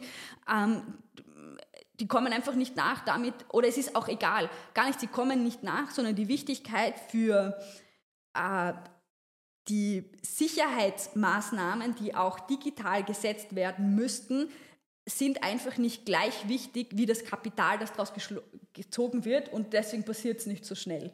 Das ist, also, das ist meine persönliche Analyse, aber vielleicht gibt es auch andere Expertinnen, die das besser beschreiben können, weil das ist heute tatsächlich nicht mein äh, Expertinnenfeld, muss ich wirklich sagen. Ja, vielleicht haben wir irgendwann mal den Zuckerberg hier im Podcast, können wir den mal fragen. Den würde ich nicht fragen, Die haben, ja, muss Aber ich gestehen. also mit dem finde ich klar, was sagen wird. Ja, wir machen das Beste für euch, aber das ist eigentlich heißt, wir machen das Beste für uns. Ja, also den würde ich vielleicht nicht fragen. Aber Und wenn Leute dann natürlich sagen, ja, aber ist es schlecht, dass Leute das Beste für sich machen? Ja. Also die einfache Antwort, ja, soll, wenn, wenn ähm, derartig viele Probleme damit entstehen, dann ist es tatsächlich schlecht. ja. Ähm, und nein, das ist nicht Neid. Nein, Absolut nicht. Nein, es tut mir leid. Hätte ich mehr, gern mehr Geld, natürlich ja nicht, aber es ist trotzdem kein Neid. Also das ist ja mir das, das Totschlag-Argument. Ja, bist du neidig? Nein, ich bin nicht neidig. Ja, absolut nicht. Ja. Nein, ich will ich mit dem keine Sekunde tauschen. Nichts. Null. Aber es ist, es ist, ähm, es ist ja, es, es gibt sowas, es gibt eine klare Antwort darauf, ähm, ob es schlecht ist, ob Selbstoptimierung zum, zu, über alles gestellt werden sollte. Ja. Äh, wo ist die Grenze? Kann- Selbstbereicherung. Selbstbereicherung, genau. Wo ist die Grenze? Ich kann sie unmöglich benennen, wo die Grenze ist. Ja? Aber nur weil ich das nicht benennen kann, das ist wie wenn ich, ich, ich kann es nicht benennen, wo die Grenze ist. Aber es ist tatsächlich, das ist ja das große Problem. Aber ich, ich, und als Wissenschaftler weiß ich, dass es langsam, wir, wir, wir, wir können einfach nicht in Schwarz und Weiß denken und da ist die Grenze und ab da ist es anders. So denkt, die, so denkt leider die Hardcore-kriminelle Welt oder so irgendwas auch nicht. Ja? Ähm, es gibt eben diese Grenze nicht, weil das wäre super. Es kommt eine Studie raus, das ist die Grenze, mach genau das und du hast maximalen Muskelaufbau. Und wenn ich als Mensch erwarte von Wissenschaft, dass sie mir diese Grenze zeigt, dann ist es kein Wunder, dass ich enttäuscht von Wissenschaft bin, wenn sie mir das nicht leisten kann. Denn Wissenschaft kann das nicht leisten. Und dann kommt zu dem Faktor, dass halt das zu Wissenschafts- ich würde einmal nicht einmal sagen Kritik, es kommt zur Wissenschaftsverneinung ähm, Verneinung beinahe, ähm, weil, weil Leute etwas erwarten, was eben nicht lieferbar ist. Es ist nicht lieferbar und auf das springen natürlich jetzt aktuell vor allem irgendwelche ähm, rechten Gruppierungen aus. Ja, wo sagen, okay, Wissenschaft gibt uns eh nicht die Antworten, ich gebe sie euch. Ja, vorsichtig, man muss rechtsextreme Gruppierungen, weil rechts. Du hast recht. recht es geht um Rechtsextremismus re- in dem Bereich. Vielleicht auch aus anderen politischen Richtungen, ist richtig. Ja. Aber Kann jeder sagen, wo kann- er ist, aber es ja. gibt, da gibt es schon eine Grenze. Ja, ja, Auf jeden du hast recht. Stimmt. Ja, ist richtig. Kann auch jeder konservativ denken und alles im demokratischen Bereich. Das sind wir jetzt in einem anderen Feld von mir, Ja. aber das kann man alles machen. Ja. Solange es in, im Grundgesetz und die Menschenrechte damit gewahrt sind, darf tatsächlich jeder auf einem Spektrum seine Position einnehmen. Und schwierig wird es, wenn es, deswegen ist es auch wichtig, es sind momentan ähm, eigentlich äh, zum Beispiel aktuell Demonstrationen gegen Rechtsextremismus, nicht gegen rechts. Ja, ist richtig. Ja. Ja. Aufruf dazu. Ja, Ja, das ist heute ein buntes Menü. Ja, aber ein Punkt, den ich, also zwei Punkte, die mir jetzt noch gerade in den Kopf geschossen sind bei, bei euren Aussagen. Erstens, ich denke mal, das ist ja auch ein extrem schleichender Prozess. Also, ich sag mal so, Facebook wurde ja so gegründet, zumindest wird es im Film so verkauft und ich glaube auch irgendwo von der Intention vielleicht heraus, Leute zu connecten. Ja, also das ist dieser positive Aspekt. Und es hat sich ja so krass und so schnell entwickelt und es ist mit Sicherheit auch einfach extrem komplex und ich, ich weiß auch nicht, ob überhaupt irgendwer den Algorithmus komplett versteht. Aber mittlerweile weiß man schon, dass Dinge falsch laufen. Und die werden nicht priorisiert anscheinend. Ne? Also Dinge, die wir gerade angesprochen haben. Und das ist auch so ein Punkt, den du auch gerade angesprochen hast. Dass du mit Facebook äh, eigentlich groß geworden bist. Ja? Ja, nicht groß geworden. Ich, bin- ich bin in einer Zeit groß geworden, wo es das nicht gegeben hat. Okay, äh, noch, noch, noch krasser. Ja. Ja, also, ja. also wie krass diese Entwicklung ein, einfach ist. Wie, wie krass diese, diese, dieser technische Fortschritt ist. Mir macht das Angst. Mhm. wenn ich darauf zurückblicke. Also ich bin, ich bin auch noch tatsächlich ohne Social Media, also bei uns gab es so Schüler-VZ und solche, solche Geschichten, so, so ja. Damit bin ich aufgewachsen und dann MySpace. kam, genau.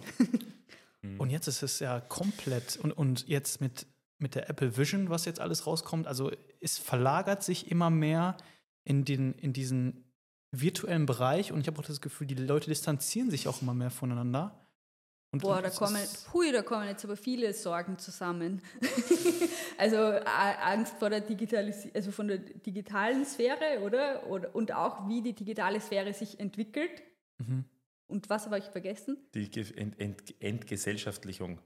Ja, entgesellschaftlich. Einfach, die, das ist einfach bei mir, ich weiß nicht, was es bei euch für ein Gefühl auslöst.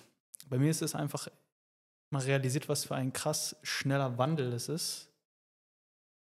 Und ja, wie schnell kann man da mithalten? Ich glaube, es fängt an damit, dass man, es, es, es, es gibt ja, es kann ein, ein Gefühl geben von ähm, Enge und Unkontrollierbarkeit. Du kannst damit entfliehen. Das ist, das ist ich glaube, ein, ein Stress. Ein Stress ja. Ke- Keine Ahnung, ich muss sagen, ich meine, ich habe natürlich, ich habe auch meine, du weißt es, ich habe auch meine Wünsche in, einem, in einer völlig remoten Gegend, Mhm. in einer Hütte an einem Fluss zu leben, Hauptsache ein Power Rack ähm, und ein Belt Squad und Kurzhanteln. Ja, natürlich mit, mit, mit der Martina, also das ist logisch. Ja. das weiß Also, ich eh, das weiß ich eh. Das ist vollkommen klar. Also das, ist, das, ist, das ist alles nachrangig. Ja. Ähm, Aber das, was du gerade einen beschreibst, ziemlich ja, cool, ich, muss sagen, da gibt es einen ziemlich coolen Film, dieses, das ein bisschen, ähm, dieses ständige Entfliehen von etwas, ja, das funktioniert einfach nicht. Wie heißt denn der Film, wo die Leute geschrumpft werden? Shrinking. Na, das Na, war diese Serie. Äh, gute Frage, weil sie fällt mir jetzt gerade Ja, nicht gibt es ein. einen Film, der, wo eh schon älter, ja, wo Leute die Möglichkeit haben, sie kleiner machen zu lassen, so halt 10 cm. Also tatsächlich ist es so aufgebaut, dass das jetzt ein Nobelpreis ist und die haben das gewonnen und so weiter, weil sie es geschafft haben. Und dann kann man zu, dann ist 1000 Dollar, ist halt dann auf einmal 10 Millionen Dollar wert, weil du halt viel weniger brauchst. Und du gibt eine eigene Welt dafür und alles drum und dran. Und man entflieht der großen Welt und den Sorgen der großen Welt, aber die gleichen Sorgen passieren dann in der kleinen Welt. Und dann versucht man der auch zu entfliehen, indem man in einen Tunnel einziehen will auf Dauer. Ja, Ja, ja, aber, aber, aber do- dort wird es dann die gleichen Probleme wiedergeben. Ja? Und ist ein neuer ich glaub, Film, also Dieses, das ist neu. Diese Erkenntnis ist schwierig. Ja? Also ich kann mir vorstellen, dass es schwierig ist, dass du nicht entfliehen, entfliehen kannst. Das- Du kannst ja nicht entfliehen. Ja? Aber das, das könnte dir ans Herz legen. Ich schaue nachher nach, wie der heißt und du kannst dann vielleicht dann ähm, noch irgendwo hinschreiben oder so. Ja. Ja, sehr gerne, ja. Ich sehe das anders wahrscheinlich, aber das sehen auch wir zwei uns sehr unterschiedlich, wenn es um Lebensperspektive, also wir haben die gleiche Lebensperspektive, aber um äh, Angst oder Nicht-Angst-Outlook äh, geht. Mm, Ich empfinde schnelle, also man muss sehr vorsichtig sein, wo, weil ich finde, dass sich viele Dinge sehr langsam entwickeln und ähm, viel zu langsam entwickeln. Also ich finde, man darf das gesamtglobale Geschehen nicht außer Acht lassen, was wirklich auch in unserer Welt passiert und wie bürokratisch das ist und was da alle, wie langsam Dinge passieren und wie gemächlich und wie, also das passiert schon auch, finde ich. Ähm, und das sind halt zwei krasse Gegensätze. Mhm. Und ich finde auch, dass schnelle Entwicklungen sehr viel Potenzial haben, weil es können sich negative Dinge schnell entwickeln, es können sich aber positive Dinge auch schnell entwickeln. Äh, wenn, wenn, man jetzt das Beispiel mit den Demonstrationen und dem Beitrag denkt, das hätte sich ohne soziale Medien nie so schnell entwickelt. Mhm. Also so eine das heißt, ich find, äh, das Medium an sich ist nicht das Problem. Die Nutzung und die Inhalte sind halt schwierig und nicht reglementiert zum Beispiel. Und ich ich habe generell, und das haben wir auch immer sehr interessante Gespräche drüber, ich habe generell vermutlich, also ich sage immer Teil vermutlich, weil auch ich habe meine Momente, wo ich mir denke, puh, das, das, Leben ist schon verrückt, was machen wir hier? also fairerweise muss man das sagen, ich bin jetzt nicht der, der ultimative Optimist, aber ich würde sagen realistisch. Äh, die Menschen sind einfach zu langsam, dass alles schnell geht. Also Menschen an sich und es leben schon auch noch viele Menschen auf dieser Welt. Mhm. Deswegen, ich vertraue immer auf deren Gemächlichkeit. und äh, so schnell, wie es oft wirkt, passiert nichts. Also zumindest habe ich die Erfahrung in meinen Lebensjahren noch nicht gemacht. Ähm, mir gehen viele Dinge tatsächlich zu langsam. Ähm, und die Angst vor sozialen Medien würde ich relativ, also für erwachsene Menschen für erwachsene Menschen, finde ich, lässt sich sehr gut mit einer guten emotionalen Kontrollfähigkeit und Verarbeitungsfähigkeit und einer guten Kenntnis von sich selber entgegentreten. Weil wenn ich weiß, dass mich was stresst, dann sollte ich die Regulationsfähigkeit als erwachsene Person besitzen, zu sagen, das benutze ich momentan nicht. Oder wenn ich weiß, viele Informationen lösen extreme Stresssituationen bei mir aus, dann muss ich entweder lernen, damit umzugehen, wenn ich es benutzen will, oder ich muss für mich ähm, Zeiten setzen, wie ich damit umgehen kann, zum Beispiel, oder wie ich es benutzen will und so weiter. Also wir sind ja beide, also ich zumindest kann von mir sprechen, auch wenn immer wieder diese lustigen Anfragen kommen, ob was man halt mit wem man kooperieren will und so weiter. Soziale Medien benutze ich, um nicht beru also beruflich deswegen, weil natürlich Dinge sichtbar sind, aber mein Leben ist tatsächlich analog aufgebaut. Die Leute kommen analog. Es ist, also ich arbeite zwar online, das ist vielleicht der Unterschied. Ich arbeite online, aber Menschen äh, seit zehn Jahren kommen nicht zu mir, weil ich soziale Medien Werbung mache oder so. Und das ist, ich finde, da kann man auch in heute 2024 durchaus äh, sich darauf konzentrieren, wie verbinde ich die zwei Dinge und warum möchte ich sie verbinden? Für was? Ja? Also wie ich schicke meinen Athletinnen Postkarten und kein E-Mail einmal im Jahr. Also ich finde, man kann da für sich Wege finden. Es ist nur ein Teil unserer Welt, Gott sei Dank. Zwei Dinge, Entschuldigung, dass ich ganz unterbreche. Erstens einmal, der Film heißt Downsizing. Ja, das ist es, genau. Und, und, und, und, zweitens, das Problem war, glaube ich, 1984 mit Terminator, dass wenn, man, wenn du mit dem aufwachst und du weißt, was Maschinen und AI und keine Ahnung, damals noch nicht, ähm, dass wenn du das siehst als Kind, das, ist, das hat sich in dich reingebrannt. Ja? Und das du stimmt. siehst dann in sehr vielen Umgebungen, dass in die, keine Ahnung, dass du denkst, dass es in die Richtung geht. Ja? Mhm. Und ich glaube, dass, da, dass da ein wesentlicher Faktor ist, der da mitspielt. Tatsächlich Zukunftsvisionen von, von Künstlern von früher, weil nichts anderes ist es. Ja? Ja. Und diese Zukunftsvisionen, die, die, die, mit denen muss ja da ein Mensch umgehen können. Ja? Entschuldigung, ich wollte nicht unterbrechen. Downsizing. Mhm. Downsizing schreiben wir in die, in die Beschreibung. Ja. ja. Werde ich mir selber auf jeden Fall mal anschauen. Das ist ein ganz normaler Hollywood, äh, also ist ein ganz normaler Film. Ja. Ist, ist witzig. Ja. noch ein letzter Punkt, bevor ich die äh, finale Frage stelle, der mir gerade noch reingekommen ist. Ich glaube, bei mir, ich bin auch noch mal gerade eine andere Generation als ja. ihr. Ihr, ihr ähm, habt, seid jetzt auch in der Partnerschaft, lebt ein bisschen außerhalb auch von der Stadt, lebt vielleicht relativ analog, teilweise auch nicht. Äh, du bist auch relativ aktiv auf Social Media, Alex. Ich, ich auch. Äh, ich arbeite sehr viel online. Ja, okay. Ähm, ja, ja. Was hast du mit analog gerade gemeint? Also Ich glaube, dass ähm, die Angst der Übernahme von, von Digitalisierung dann entsteht, wenn man seine Skills und sein Skillset nicht im analogen Bereich verankert. Ähm, und zwar dort, okay. wo man selbst als Mensch lebt. Wenn ich jetzt meine Skillsets nur im digitalen Bereich verorten würde, dann hätte ich auch einen Stress, weil ich bin ja dann von einer einzigen Sache, nämlich einer privaten Firma, um Gottes Willen, mhm. abhängig.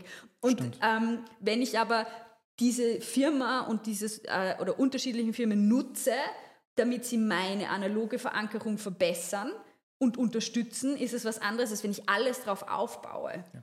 Und nein, das ist nicht so wie Arbeitsverhältnis, auch wieder um ein paar Kritiker schon im Vorfeld ähm, ein bisschen entgegenzutreten. Da habe ich nämlich keinen sinnvollen Arbeitsvertrag.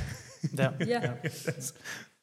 Das Problem, was ich eigentlich sagen wollte, ist, wo, wo ich die größten Bedenken habe, sehe ich einfach gerade in meiner Generation, dass Social Media dann doch einen sehr großen Teil des Lebens einnimmt. Mhm. Ich meine, das liegt bei jedem selbst. Aber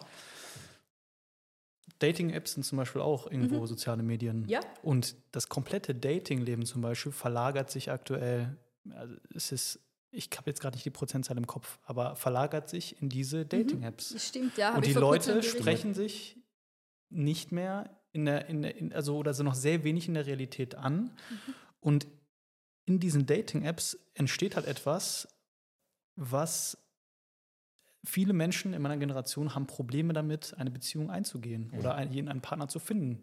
Und das hat halt damit zu tun, unter anderem, dass diese Dating-Apps einem ein, ein Überangebot, genau. ein, ein, ein Buffet servieren. Der Mensch ist es nicht. Und du kannst auch nicht switchen, so auf die Art. Wenn das genau, und, perfekt und, und, passt, und du musst gar nicht dich irgendwie investieren, Arbeit mhm. investieren. Du musst auch nicht mehr aus dem Haus gehen, theoretisch. Also, Warst du mal auf einer Dating-App? Na. Ich auch nicht. Aber ich kenne aber, aber was Wahnsinn, du ja, ansprichst, so Wahnsinn, ja. aber wir kommen aus einer Zeit, wo es das durchaus gibt. Also, ja, aber äh, bitte, wie, aber, wie, wie hast du, ich weiß gar nicht, wie du alle hast. Naja, ich muss schon sagen, das ist vielleicht auch ein bisschen Typsache, ja. wie man äh, auf Menschen zugeht. Ich verstehe das, dass das ein Problem ist. Ich glaube, es ist deswegen auch ein Problem, weil man eine ganz, ganz wichtige menschliche Skill vernachlässigt, nämlich die Fähigkeit, Dinge auszuhalten ähm, und das, äh, das kann aushalten, also der, wenn du jetzt über Dating-Apps sprichst, äh, das ist ja auch, hat dann auch mit Zielsetzung, mit dem ich viel arbeite, zu tun. Und das ist ein Skill, den ich vielen Menschen beibringe. Oder ich sie ich beibringen ist so, als wäre ich besser als sie. Ich darf sie begleiten, ähm, Dinge auszuhalten. Und das ist schwer. Es ist auch schwer als Coach auszuhalten, dass ein Athlet es gerade schwer hat, weil wenn ich jemanden dabei zuschaue, wie er sich äh, und dabei unterstütze, wenn er irgendwelche Ziele erreicht und das für die andere Person schwer ist, das ist ja für mich auch schwer. Nicht, dass ich, also ich kann das aushalten, das ist mein Job und das, ich mache es auch gerne und das ist auch viel von dem, was ich tue. Aber das äh, Aushalten, äh, irgendwo zu sitzen und unsicher zu sein, äh, aushalten, jemand anzusprechen, ohne zu wissen, was dabei rauskommt, ist ein riesengroßer Skill. Und ähm, den fördern soziale Medien halt überhaupt nicht. Mhm sondern sie fördern Ablenkung. Und Die das ist was. Ent, ich weiß gar nicht, ob es Entfremdung ist, weil es ist halt eine andere Art der, ähm, des Miteinanders, weil wenn man jetzt eine Oma trifft, ja, die noch nie soziale Beziehungen, die findet das gar nicht fremd, sondern du würdest mit ihr überhaupt keine Verbindung drüber eingehen können. Ja? Also es ist, ich glaube, es ist ein Skill im Sozial, es ist auch ein Skill über soziale Medien eine Verbindung aufzubauen. Ich weiß nicht, Martina, heute, ich saß im Hostel ja. auch wieder und es fällt mir immer wieder auf. Ich saß heute im Hostel, habe mein Essen gegessen, dann saßen rechts zwei Menschen, die haben auch ihr Essen gegessen, am Handy gewesen, haben überhaupt nichts mitbekommen, was um die herum passiert. Die Leute, die an mir vorbeigelaufen sind, hatten auch alle das Handy in der Hand und ich dachte mir so, die Leute nehmen sich nicht mehr gegenseitig wahr. So, und das, das meine ich mit mit Entfremdung. Ja, so. muss man vorsichtig sein, weil das eigentlich schon Suchtverhalten ist. Das hat gar nichts mehr mit mhm. Entfremdung zu tun, sondern das, was passiert, ist. Vielleicht der falsche Begriff. Okay. Ja, mhm. es, es, es, ist Entfremdung und die passiert auch in anderen. Wenn jetzt Menschen tatsächlich suchtgefährdet sind oder eine Sucht haben, entfremden sie sich auch. Das heißt, wenn jemand eine Alkoholsucht hat oder eine andere Sucht, ähm, was auch immer, passieren genau die gleichen Dinge. Sie sind nur verlagert. Mhm. Auf, und man sitzt da und die Person ist nicht anwesend. Ähm, aber tatsächlich, und das ist ja der, der Teil, der auch jetzt stark erforscht wird, was die, was die Dopaminausschüttung macht, das ist ja ein sehr starker Suchtfaktor, äh, immer was Neues zu sehen. Immer, also ich, ich, ich spreche von mir und ich, äh, äh, im Sinne von, wenn ich lauter lustige, tolle Hunde, cute Tiervideos sehe, schaue ich ganz viele davon an, weil es mich glücklich macht. Ja? Also und, das sind wir, äh, und dann will ich mehr davon sehen. Und das, also ich finde es total lustig und ich komme, das ist Gott sei Dank nicht dramatisch, ich kann das Handy weglegen. Mhm. Aber ich sage nur, ich verstehe, warum, warum dieses was passiert. Und was auch wichtig ist, ähm, für mich war das immer sehr schwer, dass ich auf diese Hundevideos kommen bin, weil egal was ich gemacht habe, egal wo ich hingescrollt habe, es sind immer nur Leute, die Bank drücken. Aber ja, du hast es geschafft. Ich habe es geschafft. Ich habe wirklich versucht, den Algorithmus um, um zu ändern und jetzt sehe ich langsam Hundevideos und vor allem Lamas. Ja, weil du die magst, ja. Und Esel. Hast du ihn erzogen, ja, den Algorithmus. Ja, das geht jetzt ja, besser. Ja. Aber das ist, das ist vielleicht wichtig, dass man das mit, mit, wenn man im Sozialen, wenn man mit Medien denkt, dass man, jetzt hast du mich ein bisschen rausgebracht, Bist ich habe einen Punkt, leid. macht nichts, ich habe einen Punkt, den ich unbedingt zu Ende bringen wollte. Ähm, wenn es um, um den Suchtgedanken geht bei äh, sozialen Medien, das ist... Ähm, das habe ich wirklich ausgebraucht.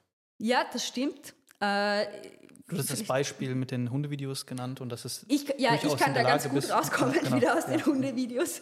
Ähm, das ist auch okay und es ist auch lustig, wenn man das in sein Leben mit einbinden kann, quasi. Äh, aber es ist vielleicht wichtig zu wissen, dass, das ein, äh, dass, dass eine Sucht vorhanden ist und dass es in unserer Gesellschaft nicht äh, etabliert, dass das einfach süchtig macht. Mhm. Fertig. Es macht süchtig. Es macht es gibt, ja, es macht süchtig. Es gibt viele Studien dazu, die dazu arbeiten und die auch ähm, die Entzugserscheinungen sind dramatisch. Also es ist sehr schwer, da wieder rauszukommen, weil man plötzlich sich ja mit unangenehmen Dingen ähm, konfrontieren muss. Und äh, das heißt, da ist äh, da ist sehr viel Potenzial. Aber je klarer man ist, dass das süchtig ein Suchtverhalten ist, äh, desto also immer am Bildschirm zu sein macht was also tatsächlich im Dopaminhaushalt. Mhm. Im, ich sage deswegen positiv unter Anführungszeichen, weil es ist ja nur kurzfristig positiv. Ja, und auch hier wieder, also ich muss sagen, ich, ich versuche gerade auch ähm, ein gewisses Verhalten bei mir zu ändern, das auch wahrscheinlich damit zusammenhängt. Und da ist, hilft mir auch wieder eine konkrete Zielsetzung. Willst du das teilen? Was, weil dann können wir die Zielsetzung dafür ja, finden. Ja, also es ist auch, es ist auch einfach ähm, Medienkonsum, auch auf Social Media. Ja? Und da setze ich mir jetzt beispielsweise Limits in der Woche auch, wie oft ich diese sozialen Medien nutzen darf. Also mhm. Also konkretes Ziel setze ich mir eigentlich. Das habe ich jetzt auch geschafft und jetzt versuche ich dieses Ziel eigentlich peu à peu ja noch zu verringern. Und ich merke auch, ich merke auch, mir geht es jetzt besser. Mhm. Also dadurch, dass, es, dass ich weniger nutze. Aber es ist extrem schwer. Es ist extrem schwer. Und, und da hast du komplett recht, da sitzen, da sitzen ja Psychologen, die sind angestellt in der Firma. Und das die sind, ja da, die sind ja dafür. Ja. Deren Job ist ja, dich süchtig zu machen. Genau. Also man muss sich vorstellen, es sind 100 Leute, die bezahlt werden, die kriegen ein Jahresgehalt, dass du das länger anschaust. Und das ist wie wenn ich Süßigkeiten esse, ja, die ja vollkommen legitimes Nahrungsmittel sind, vielleicht nicht das Hauptnahrungsmittel. Mir muss klar sein, da arbeiten Firmen jahrzehntelang dran, dass es mir besser schmeckt. Und soziale Medien, die, die werden bezahlt dafür, dass ich es länger anschaue. Und das kann helfen, in, ähm, was vielleicht, ich weiß jetzt nicht, wie du es für dich formuliert hast, aber wenn mir jemand sagt, ich will weniger Medien konsumieren, das ist für mich ein schlechtes Ziel, weil es ein Negativbeispiel bringt. Also ja, du hast es, ein langfristiges Ziel ist wahrscheinlich weniger Medienkonsum ähm, mein, mein, Ziel war einfach jetzt, ich habe gesagt, okay, du reduzierst es auf, an die, auf diese Tage und, mhm. die, und auf diese Anzahl an mhm. Stunden, Uhrzeiten. An Minuten oder genau. Mhm, mhm. so habe ich das einfach. Ich würde mir auch an deiner Stelle oder an, an, für andere Menschen mir auch die Frage stellen, was will ich denn stattdessen machen?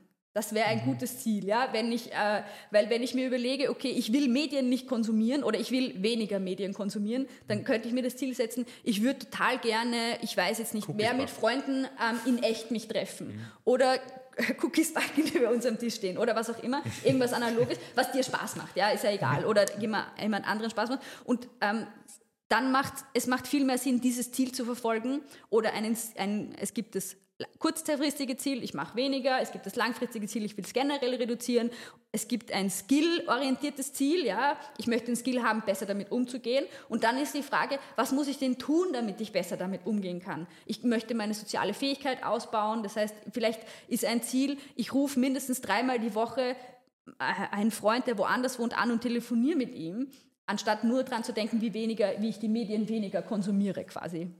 Mhm. Also im Endeffekt das zu ersetzen mit einer anderen Tätigkeit sozusagen. Ich würde es nicht ersetzen nennen, sondern ich würde sagen, einfach ein größeres Spektrum an Fähigkeiten in dem Bereich. Also du, dein, die meisten Menschen go-to sozial sein ist das Handy in die Hand nehmen, machen wir jetzt so plakativ, ja. Ähm, und äh, das Skillset könnte sein, welche sozialen Möglichkeiten möchte ich mir noch schaffen? Möchte ich äh, mit jemandem ins Gym gehen, was ja, wenn ich zum Beispiel anfange zu trainieren, um auf unser Gespräch zurückzukommen, vielleicht hilft es mir, wenn ich mit jemandem gemeinsam trainieren gehe und wir sagen, wir machen das drei Monate und dann evaluieren wir, ob wir weitermachen. Das könnte helfen, damit mein mhm. Neujahrsvorsatz quasi dabei bleibt. Oder mein Skillset ist, ich benutze gern soziale Medien, weil ich gern sozial bin. Dann hast du ja schon deinen sozialen Skill, hast du, aber eigentlich möchtest du ihn vielleicht ähm, übers Telefon, analog, im Café, beim Gym ausbauen und das kann Möglichkeiten schaffen. Anstatt äh, daran zu denken, dass du mehr Medien nutzt, verabrede dich mich ins Gym oder treffe mich dort oder sag, ich will nicht immer wohin fahren, also ich will nicht immer wohin fahren, dann mache ich mir zum Beispiel einen Zoom-Call aus mit Freundinnen, die in Griechenland leben. Ja? Ist zwar auch digital, aber ist mehr analog. Mhm. also das könnte so sein, wie kann man mein, das ist jetzt in Kurzfassung, wie kann ich die Varianz erhöhen? Und da gehört halt soziale Medien auch dazu quasi. Mhm. Also nicht austauschen, sondern erweitern. Ah, Rollenerweiterung eigentlich. Ja. Genau, ja. Haben, übrigens, es gibt die, die Sozial, was mir gerade eingefallen ist, soziale, kon, sozialen Medienkonsum führt zum Teil, wenn, zwar, wenn er sehr lang ist, zu kognitiver Ermüdung. Und das kann tatsächlich, da gibt es, yeah. ich glaube, zwei oder drei Studien, das Volumen im Krafttraining reduzieren. Das heißt noch lange nichts, aber weniger Volumen, also Volumen ist doch einer der wichtigsten Faktoren, wenn es um Muskelaufbau geht. Ich will jetzt nicht sagen, dass langer Konsum von sozialen Medien zu weniger Muskelaufbau führen, aber, aber zu fast. mehr führt das sicher nicht. Ja, das heißt, das heißt aber, aber, die Tendenz geht in die Richtung. Technische Fähigkeiten sind auf jeden Fall gering ausgeprägt nach sozialen Medienkonsum. Das bedeutet für Leute, die zum Beispiel trainieren gehen, macht es schon Sinn, in der Stunde davor nicht unbedingt lange am Handy zu hängen oder in anderen sozialen Medien oder unterwegs ja. zu sein oder eben generell mit hohen, hoch, hochbelastenden kognitiven Fähig ähm, Anforderungen. Ja. Da den Trainings, mhm. den Trainingsbogen wieder zu finden. Ja. ja. obwohl es ein sehr wichtiger Punkt ist, weil die Zielsetzung ja tatsächlich ja, äh, wie, wie man, das ist, ob, das jetzt, ob er jetzt versuchen will, den sozialen Medienkonsum in irgendeiner Art und Weise sinnvoller zu gestalten oder ob ich trainieren gehe. Im Endeffekt, die Zielsetzung ist Zielsetzung. Zielsetzung ist halt sowieso dort, dort und dort ähm, ja. Relevanz. Also es macht schon sehr viel Sinn. Ich meine, auch der Joel hat mir irgendwann mal sowas erzählt wie Blaulicht. Ähm, ich, ich will jetzt nichts Falsches sagen, ja, aber Blaulicht verringert den Testosteronlevel irgendwie, dass es da Studien zu gibt. Ähm, das weiß ich leider nicht. Der Joel, auf jeden Fall, der große Joel, nicht der kleine Joel. Ich weiß. Ja. ja. Und äh, ja, es ist ja auch egal. Hauptsache, ja, wenn das ein Grund ist, dann äh, kann man das ja dann so machen. Dann, ja. dann motiviert einen das und das ist eine Zielsetzung. Ja, ja. ja wahrscheinlich. Aber ich, ich kein, das, das, das, weiß ich jetzt nicht. Ähm, vor allem hormonell habe ich keine Ahnung, ähm, weil es nicht mein Gebiet ist. Aber das ist tatsächlich mit, da habe ich mich darüber beschäftigt, ob das einen negativen Einfluss hat. Weil du kennst mhm. ja im Studio, ähm, Leute sitzen einfach durchgehend am einige sitzen durchgehend am Telefon währenddessen. Und das reduziert nicht nur zeitmäßig deine, deine logischerweise deine Trainingszeit, ja, was er sowieso tut, sondern tatsächlich durch die Anstrengung kommst du nicht zum gleichen Volumen. Gleiches Volumen, wichtig für Muskelaufbau, Muskelaufbau wichtig für Nacken, Nacken wichtig zum Überleben. Ja. So sieht's aus. Ja. So breiter Spagat. So, ja, ja, ja, ja, ja. Aber ja, wenn es um Zielsetzung, vielleicht wenn es um sozialen Medienkonsum, Training oder Zielsetzung geht, die Frage ist schon, wo ich, wie ich das alles einbette, weil wenn ich mh, mm, viele Menschen verorten alles, was sie tun, in einem Leistungssektor.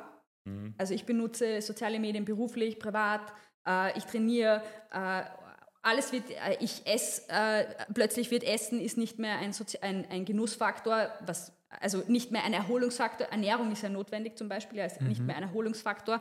Ähm, und das heißt, die Zielsetzung, die ich habe, muss schon auch in mein gesamtes Dasein als Mensch, so ätherisch das jetzt auch klingt, eingegliedert sein. Weil wenn alle meine Zielsetzungen immer nur im Leistungssektor sind und auch die Zielsetzung ein Leistungsfaktor ist, also ich muss mein Ziel erreichen, dann habe ich generell, also das, da gibt es so Modelle, die kommen aus dem Burnout oder aus dem, äh, wie ich quasi mein Leben im Balance habe, aus unterschiedlichen Bereichen dann habe ich egal wie die Zielsetzung ist, es wird nicht funktionieren, weil ich meine Ressourcen in den anderen Bereichen nicht habe. Mhm. Ähm, vielleicht um die Zielsetzung auch richtig einzubetten. Ziel ist nicht immer Leistung oder ein etwas erreichen oder kann eben auch sein, nichts zu tun. Ja. Mhm.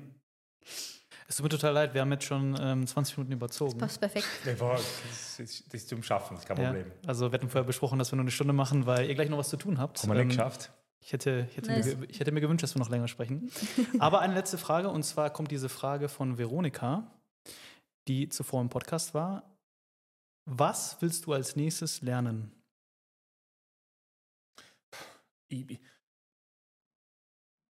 Nichts tun. Oder MATLAB. da bin ich, das Problem ist, ich, nein, nein, das wäre die Frage, was willst du als nächstes können?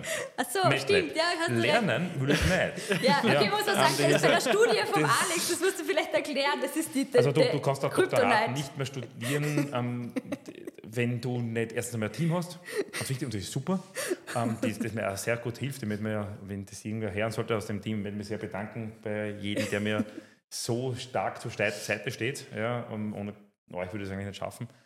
Und auf der anderen Seite ähm, schaffst du es nicht mehr, vor allem im, im, im, im, Bereich der Biomechanik, dass du die Daten, das Millionen von Datenpunkte sind, aufbereitest ohne Programmierkenntnisse. Also, es ist, es ist, ist tatsächlich nicht mehr, nicht mehr möglich. Ja, das wusste ich vorher nicht.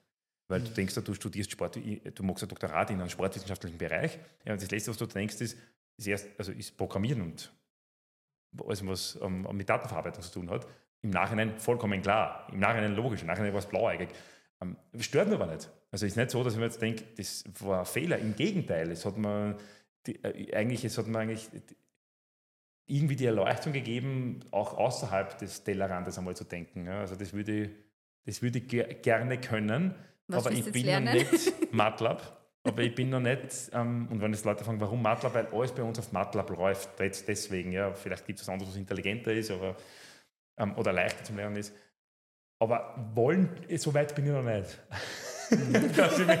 Und was willst du lernen? Was ich lernen will, ich bin noch nicht mehr auf den Punkt gekommen. So, das, ist eine gute, das, ist eine, das ist eine gute Frage, was ich lernen will. Äh, ich, ich, ich muss ehrlich sagen, jetzt, wo ich da sitze, tatsächlich das eine oder andere vielleicht ähm, besser zu kochen. Ich freue mich ähm, drauf. Ja, die perfekte ja, Voraussetzung hier eigentlich. Ja, ja tatsächlich, tatsächlich, das muss jetzt nicht großartig oder viel sein oder so irgendwas, oder, aber ja, das, das, das, mal, da würde ich gerne das eine oder andere trotzdem mal weitergeben. Und ich meine nicht nur erhitzen, sondern kochen. Also nicht boilen, sondern cook. Letztes Mal hast du doch danach gekocht, oder? Nach der Session. Das kann ich mir schwer vorstellen. Nein, das habe ich wirklich gemacht. Nein, nein, ich, ja, aber das war eher erhitzen. Okay. Ja. Ja, da habe ich was gekocht. Wirklich? Ja, ja. Ja. Erhitzt. Ja, wahrscheinlich irgendwas. Entschuldigen, ja. ja. Das wird sicher gut gewesen sein. Ja. Was willst du lernen? Die ich, zwei Sachen würde, also zwei Sachen habe ich irgendwie, die ich gerade lernen will. Die will ich lernen. Also die Antwort, die uns beide geben gleich. Hätte ich beide zwei? Immer so zwei, ja. Ja, ja. so. Okay, ja. eines ist, ähm, nachdem ich aus dem Kraftsport komme und äh, da mich auch super zu Hause fühle ähm, und meine frühere Trainingspartnerin, die Profi-Eishockeyspielerin war, wir uns immer geduelt haben, weil sie, hat, sie konnte besser laufen und ich war stärker. Ähm, und das, äh, aber ich würde gern besser laufen können ähm, und arbeite tatsächlich dran momentan. Ich kann super planen dafür, aber mein eigener Skill zu laufen und tatsächlich die Technik zu verbessern, die habe ich noch nicht so in Anspruch genommen. das mache ich gerade. Und ähm, so, jetzt war das eine. Vielleicht reicht das, ne? Irgendwas wollte ich noch machen, aber habe ich wieder vergessen, reicht schon. sehr wichtig, sehr geil. Das ist eine Idee, vollkommen. Ja. Aber es ist interessant, weil ich, dadurch, bei, bei, mir zum Beispiel, dass du die Frage gestellt hast, dadurch, dass ah, so viel Sag's gleich. Danke, so vergessen ich ja. Wir wissen das. Ja. Äh, äh, ich möchte gerne in der Konfliktmediation besser werden. Und da, das, äh, das würde ich gerade gerne lernen. Also so wirklich mhm. ähm, Konfliktmanagement, ähm, Mediations- äh, und Konfliktmanagement ist was, was ich in allen Bereichen sehr interessant finde und äh, das möchte ich mehr, mehr lernen. Mhm. Genau das war's. Mhm. Schau, ich bin wieder erinnert, danke. Also, wie, du das gesagt hast, gerne. Wenn du das gesagt hast, ähm, dass wie, also weil du die Frage gestellt hast, ähm, es ist schon interessant, weil momentan bei mir zumindest, bei dir natürlich auch, aber bei mir zumindest so viele unterschiedliche Projekte gerade im Laufen sind, mhm. ja, ähm, dass man sich dann gar nicht die Gedanken macht, was man eigentlich für sich selbst dann aus einem anderen Bereich tun wür gerne würde. Man, was würde man, mir würde schon reichen, manchmal selbst bei Vorträgen, das tue ich eh manchmal, aber zu selten physisch da zu sein, nicht nur über Bücher, über Studien oder über online das Ganze zu sehen, mhm. sondern manchmal wirklich physisch selbst als Rezipient dort zu sitzen und was Neues zu lernen von einer anderen Person, die auf einem gewissen Gebiet, ähm, das muss es gar nicht unbedingt mit Training zu tun haben, aber wenn es, ehrlich gesagt, wird es mit Training zu tun haben. Das hat ähm, alles. Ja, dann es wird, ähm, mit Kniebeugen wird es nicht zu tun haben, weil das geht nicht. Dass man, aber, aber ansonsten, ansonsten würde es mich wirklich interessieren, einmal dort zu sitzen und einmal zuzuhören. Ja. Und du? Uh, darauf habe ich mich nicht vorbereitet. Ähm, ich war auch nicht vorbereitet. Das stimmt. nee, also tatsächlich ist. Wir haben darüber letztes Mal gesprochen, Alex, ja? und ich habe mir dafür, darüber viele Gedanken gemacht, dass ich möchte lernen, weniger rastlos zu sein. Ich habe auch das Gefühl, manchmal bin ich, ah. bin ich sehr rastlos. Hm. Ein Projekt zum nächsten, ähm, vom einen Job in den nächsten, dann noch es ist, steht irgendwie immer irgendwas an. Und es ist so eine Kette von Ereignissen und manchmal habe ich das Gefühl, ich atme gar nicht durch. Mhm. Und ich glaube, diese Rastlosigkeit ist auch kein nachhaltiges Verhalten, sondern das ist, man, man denkt, man ist extrem produktiv, aber ist man nicht. Wenn man rastlos ist, irgendwann, man spielt sich damit nicht in die eigenen Karten, glaube ich. Das, das habe ich, hab ich so für mich herausgefunden und ja, Techniken in mein Leben einzubinden. Ähm, jetzt aktuell ähm, zum Beispiel schreibe ich ein Journal, mhm. ähm, wo ich morgens und abends ähm, ja, einfach, ganz einfach, ne? So, so, einfach so wie so ein kleines Dankbarkeitstagebuch schreibe, wo ich mich mal mehr wieder mit mir selbst befasse und mal nicht so an, an, an meine Projekte oder einfach, wo es nur um mich geht, ja, wo ich mal durchatme. Und ja, und ab und zu auch einfach mal nichts zu machen. Also du versuchst quasi dein Skillset als Mensch nicht nur im Leistungsfaktor zu verorten, wenn ich das richtig verstehe, sondern die anderen genau. Dinge quasi ja. Richt, ja. auch äh, mehr. Was denn? Und, und, und, und Warum dieses, lachst ich muss, du? Ich sag ganz ehrlich, ich du, magst, du sagst, du hast, und ihr, ihr, beide, vor allem du, Martina, hast sehr intelligente Aussagen und ich fühle mich jedes Mal äh, ja, ertappt, äh, dass ich jetzt was antworten wollte, wo ich mir sehr wichtig vorkomme und dann sagst du was und dann komme ich sage sag jetzt auf keinen Fall. Weil, weil ich, ich habe mir gedacht, okay, ich, ich habe es vielleicht auch geschafft. Ich habe so eine kleine Super Nintendo ähm, Konsole gekauft, damit ich einfach wieder spielen kann.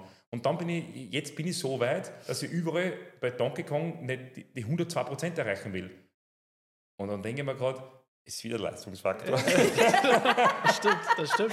Ja. Stimmt, das waren die besten 100 Euro, die du dieses Jahr investiert hast, damit du Spaß hast. Ja, ja. Und Alex, den Samen dafür hast du gepflanzt. Weil, wenigstens bei meinen anderen, okay. Ne, wirklich, also ich weiß nicht mehr, wie, wie das genau zustande kam in der letzten ja. Session, aber, aber du hast mich irgendwie auf diesen Gedanken gebracht und dann habe ich das nochmal in einem anderen Podcast gehört. Ja.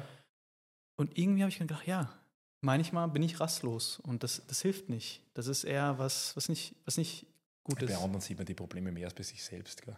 Ja, das stimmt. Ja. Ich habe so leicht in meinem Leben, ich habe meine Lebensziele erreicht. Alles, was gerade los ist, ist nur Bonus. Ja? Also deswegen, ich habe es irgendwie. ich habe es urleicht. Wolltest du gerade wieder was sagen und dann. ich sage jetzt nichts mehr. Ja, ja. Nein, nein, ich sag, nein das hast du halt Aber ja, das wäre alles Bonusprogramm. Grundsätzlich, ja. Bonus, Bonusprogramm, Bonusprogramm ja. Also Leute, so breit wie Alex kann man auch werden, wenn man nur Sachen erhitzt. Haben wir heute gelernt. Es schmeckt aber besser, wenn man es kocht. Martina, Alex, schön, dass ihr da wart. Danke. Vielen Dank für deine Einladung und für den Podcast wieder. War mir große Freude, den gemeinsam mit ja, meiner Frau zu machen. Ja, das war schön. Es ist ein sehr rarer Moment, dass wir gemeinsam ein Interview das haben. Wir, ja. Nicht, dass wir reden. Wir reden viel, wir aber reden sehr viel. Und es war besonders schön, die Zeit ja. mit dir zu teilen. Vielen ja. Dank. Danke. Mir ist wieder klar geworden, was den Podcast so besonders macht. Für mich ist, dass man sich hinsetzt, anderthalb Stunden redet, die Handys sind nicht auf dem Tisch, man redet einfach nur. man hat einfach eine rein, eine pure, einen Tee, Was für einen? Können wir euch jetzt nicht verraten? Nee, Guter Tipp. keine Kann man das verraten? Aber da kann ich dir einen oh, Nachzug- natürlich. da kann das ich ist dir ein eine- Giogulandi aus, leider wahrscheinlich der- kein guter CO2-Footprint, muss ich sagen, aber wir haben es in großen Backbecken gekauft aus dem Norden Thailand, sehr viel Ginsenoide drinnen. Ähm, ja, auf jeden Fall ist er bei uns noch nicht als Lebensmittel zugelassen, sondern nur als Badezusatz. Das heißt, wir trinken hier einen Badezusatz, ähm, biologisch hochwertiger Badezusatz, ja, der wohlschmeckend ist und ähm, übersetzt das Kraut der Unsterblichkeit bedeutet. Somit ähm, klare Badezusatz-Empfehlung.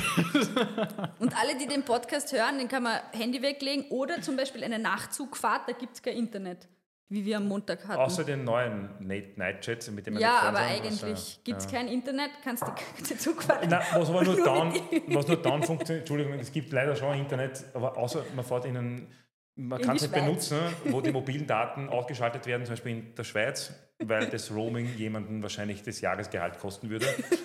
Und Ja. deswegen, ja. Das ist der Wahnsinn. Ja. ja, ja.